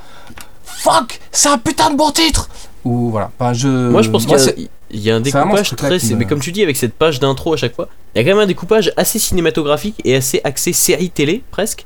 Et faut pas oublier que, comme tu le dis, fin 90, début 2000, c'est aussi la grosse explosion de plein de séries télé, genre Alias, enfin machin, des trucs comme ça, tu vois. 24. euh, Et ouais, voilà. Et c'était des, et c'était des formats. euh, en fait, c'est peut-être là que les comics se sont réappropriés cette idée de série qui avait peut-être été perdue dans les années 90. Et alors que pourtant, à la base, le, principe du mensuel, c'est comme une série que tu suis à la radio, à la télé. Enfin, il y a, ce format très euh, sériel, quoi. Et, euh, et peut-être que dans les années 2000, je, crois que ce, ce format-là est revenu chez les indés. Et qui avait peut-être été un peu oublié avant. Et à mon avis, ça joue. Et du coup, la première page du deuxième épisode, c'est un format cinémascope, donc avec juste des personnages et des bandes noires en haut en bas. Et c'est l'équipe derrière Jenny Spark qui pointe le lecteur du doigt et qui dit Venez pas nous faire chier. Bah, je peux te dire que quand t'as lu ça, t'es bien, t'es confort. Euh, écoute, écoute, d'accord. Laurent Lefebvre, je t'aime et je suis désolé, mais euh, je vais me faire ma petite trilogie euh, Watchmen, Planetary, The Authority. Et placer donc Foxboy en quatrième, comme mon ami Chris. Donc euh, ce qui, est, ce qui est dommage, c'est que là, premier épisode, vous avez déjà le top 3 absolu. C'est-à-dire que le top 3 ne, ne bougera plus jamais, je pense. Non, parce que, avis. parce que peut-être que les prochains invités seront plus de mauvaise foi que toi et ça permettra de faire euh, possible. grandement évoluer ce top. Tu penses par exemple des gens qui pourraient placer directement, euh, je sais pas. euh, comme Non, il y a d'excellents fait. trucs. Là, je, je vais pas le dire parce qu'elles vont forcément tomber, mais euh, je, si, si, il y a des séries où ça va être compliqué de pas les mettre aussi haut. Ouais, Je te clair. dirai en off. Euh, messieurs, chers amis, nous avons le cul entre deux chaises. Nous avons tous choisi une liste et donc nous avons classé euh, l'intégralité de ces comics. On pourrait donc finir euh, là-dessus. Sauf que nous sommes à en gros 1h40, 3. Et que notre podcast peut durer jusqu'à 2 heures. Donc, est-ce qu'on s'en fait un petit dernier pour la route ou est-ce qu'on est sage et on en reste là pour ce soir? Je vous laisse euh, décider. Moi, j'ai le temps. Je pensais justement que ça devait durer à peu près une heure, une heure et demie, mais si tu dis que ça peut pousser jusqu'à deux heures, moi j'ai le temps, donc euh, comme vous voulez. Moi, Pareil, j'ai je qui est en train, de- en train d'hurler à la mort pour que je, pour que je m'occupe de lui. Ton chat? Ouais, mon chat. Mon chat pas en important les chats Ce podcast est donc arrêté à cause d'un chat. Ouais. Ben voilà. Et ben donc on va en rester là à cause du chat de comics grincheux. Vous trouvez ça bien? Mon chat est grincheux, comme moi. Ça, le chat grincheux. Ouais. Et du coup, euh, du coup, il faut que tu ailles? Ouais, ouais, faut que j'y Vraiment, à cause Non, du mais chat. Pour de, vrai, pour de vrai en plus. Et bien voilà, c'était donc euh, le premier épisode de cette saison 2 du Top des Comics qui n'a pas de nom, une émission qui est sponsorisée par les magasins, euh, non par la marque Quizcas, euh, voilà, et par le CCC, le comité contre les chats. Euh, notre, notre top de ce soir est donc établi, nous avons pu classer 10 titres. Le numéro 1 c'est donc Watchmen, le numéro 2 Planetary, le numéro 3 The Authority, le numéro 4 Foxboy, le numéro 5 c'est The Dark Knight, une histoire vraie. Euh, numéro 6 Descender, numéro 7 Wilka 3.0, numéro 8 Hellboy, numéro 9 The Walking Dead, numéro 10 American Vampire, et on a une petite... euh, J'ai fait une connerie sur le top là? Non, c'est bon. Et Non, on a non, un petit, un petit clin d'œil euh, à The Crow qu'on n'a pas pu classer. The Crow, sache que un jour, un jour, On pense à toi. nous te lirons. Euh, Chris, merci d'être euh, d'être venu euh, bouleverser le, le classement de ce, de ce premier épisode. Ben, j'ai rien bouleversé puisqu'on l'a établi pour la première fois. Donc du coup, j'ai rien bouleversé. Ouais, mais sans toi, il aurait pas la même tête. Et vu la vrai, tête qu'il a pour l'instant, je, je te remercie. Tu, tu n'es pas mécontent de ma venue. Oui, tout à fait. D'ailleurs, tu vas peut-être devenir un membre résident de cette émission. Euh, du coup, merci euh, Chris, euh, merci pour tout. On te retrouve évidemment sur Comics Raise sur YouTube, sur euh, lescomics.fr. Et euh, j'ai oublié de glisser une information très importante quand on a parlé de Foxboy tout à l'heure. C'est que nous serons une partie de l'équipe de, de lescomics.fr, mais aussi une partie de l'équipe de Comics Mag. Nous serons à Paris Manga, donc c'est le 3, le week-end du, le premier week-end de février, ça va être le 3 et 4 3 et février 4, de mémoire. ouais, je crois, ouais. Et donc c'est Paris Manga and Sci-Fi Show. On y sera avec un stand lescomics.fr et Comics Mag et on aura Laurent Lefebvre, donc le dessinateur de Foxboy, qui sera avec nous sur le stand et qui dédicacera euh, Foxboy et qu'on pourra rencontrer en vrai et tout. Comme ça, nous- au calme quoi. Il pourra nous dire à quel point on est des enfoirés d'avoir si mal parlé de son titre. Euh, Comics Grincheux, je te remercie d'être venu. Tu es membre résident de cette émission et donc, eh bien, on te retrouvera dans le prochain épisode de ce top des comics qui n'a pas de nom. Ouais. Et d'ici là, d'ici là, tu continues à piloter la partie euh, review écrite de, de lescomics.fr et à mettre des petites cartouches aux gens pour que ils rendent leur review en temps et en heure. Euh, prochain dossier, analyse vrai, de. Tu me fais passer pour un seul enculé alors que c'est pas vrai du tout. Non, pour un mec qui bosse. Et ça, c'est un peu vrai. Et du coup, euh, le prochain. Est-ce que tu sais le prochain euh, analyse de style que tu consacres aux auteurs de comics Oui, euh, alors il, est- il- sera sur Scott Snyder. Faut juste que je me mette à l'écrire. Hey, c'est cool. Et du coup, euh, voilà, c'est euh, aussi grâce à toi qu'on a des dossiers un peu plus longs et un peu plus complets euh, sur lescomics.fr. Mais c'est un plaisir de les faire. Valentin de la chaîne V pour Valentin, toi Oui. aussi je te dis euh, à la prochaine fois car tu es l'autre membre résident de cette, euh, de cette émission. Eh bien oui, à la Euh, prochaine. Ce fut un réel plaisir. L'actu de ta chaîne, c'est encore une fois le laboratoire, hein, c'est cette chaîne inclassable sur eh ben, YouTube Absolument. depuis 10 ans qui parle de tout ce que tu aimes, euh, du cinéma aux comics en passant par les 2 minutes du peuple. Eh bien, en gros, c'est un peu ça. tout à fait, c'est tout à, totalement ça. Euh, le cinéma shop, discutons comics et j'en passe. Euh, c'est tout ce que vous retrouverez sur ma chaîne. Voilà. Voilà, ça c'est bien vendu. Et, Et moi, je m'appelle Matt et je fais des unboxings de ma collection de comics sur YouTube. C'est cool, hein. En tout cas, vous retrouvez tout, ça, toutes nos prods, toutes nos conneries sur lescomics.fr. Et n'hésitez pas à participer à cette émission. Vous commentez, vous partagez, vous mettez des pouces, c'est important. On n'a plus besoin de vous l'expliquer, mais c'est vraiment important parce que c'est ça qui fait exister les trucs sur les réseaux sociaux et sur YouTube. Mais surtout, envoyez-nous des listes de comics indés que vous voulez voir apparaître dans ce top. C'est par mail que ça se passe. L'adresse c'est le top at lescomics.fr et donc vous mettez votre nom. Si vous êtes euh, courageux, vous pouvez mettre un, un nom à votre liste et vous nous balancez trois titres de comics qui ne sont ni Marvel ni DC et que vous avez envie de voir arriver dans ce top des comics. Sur ce, eh ben, je vous souhaite, euh, j'allais dire une bonne soirée, mais vous m'écoutez peut-être dans le bus avant d'aller au boulot. Eh ben, je vous souhaite une bonne vie et une très bonne année euh, 2018 parce que jusqu'au 31 on peut. Alors je vous souhaite une bonne année 2018 Et surtout, et la surtout santé une bonne santé parce que la santé ça c'est important. Voilà. Bonne année. Allez, bisous. Salut Des bisous. Ciao.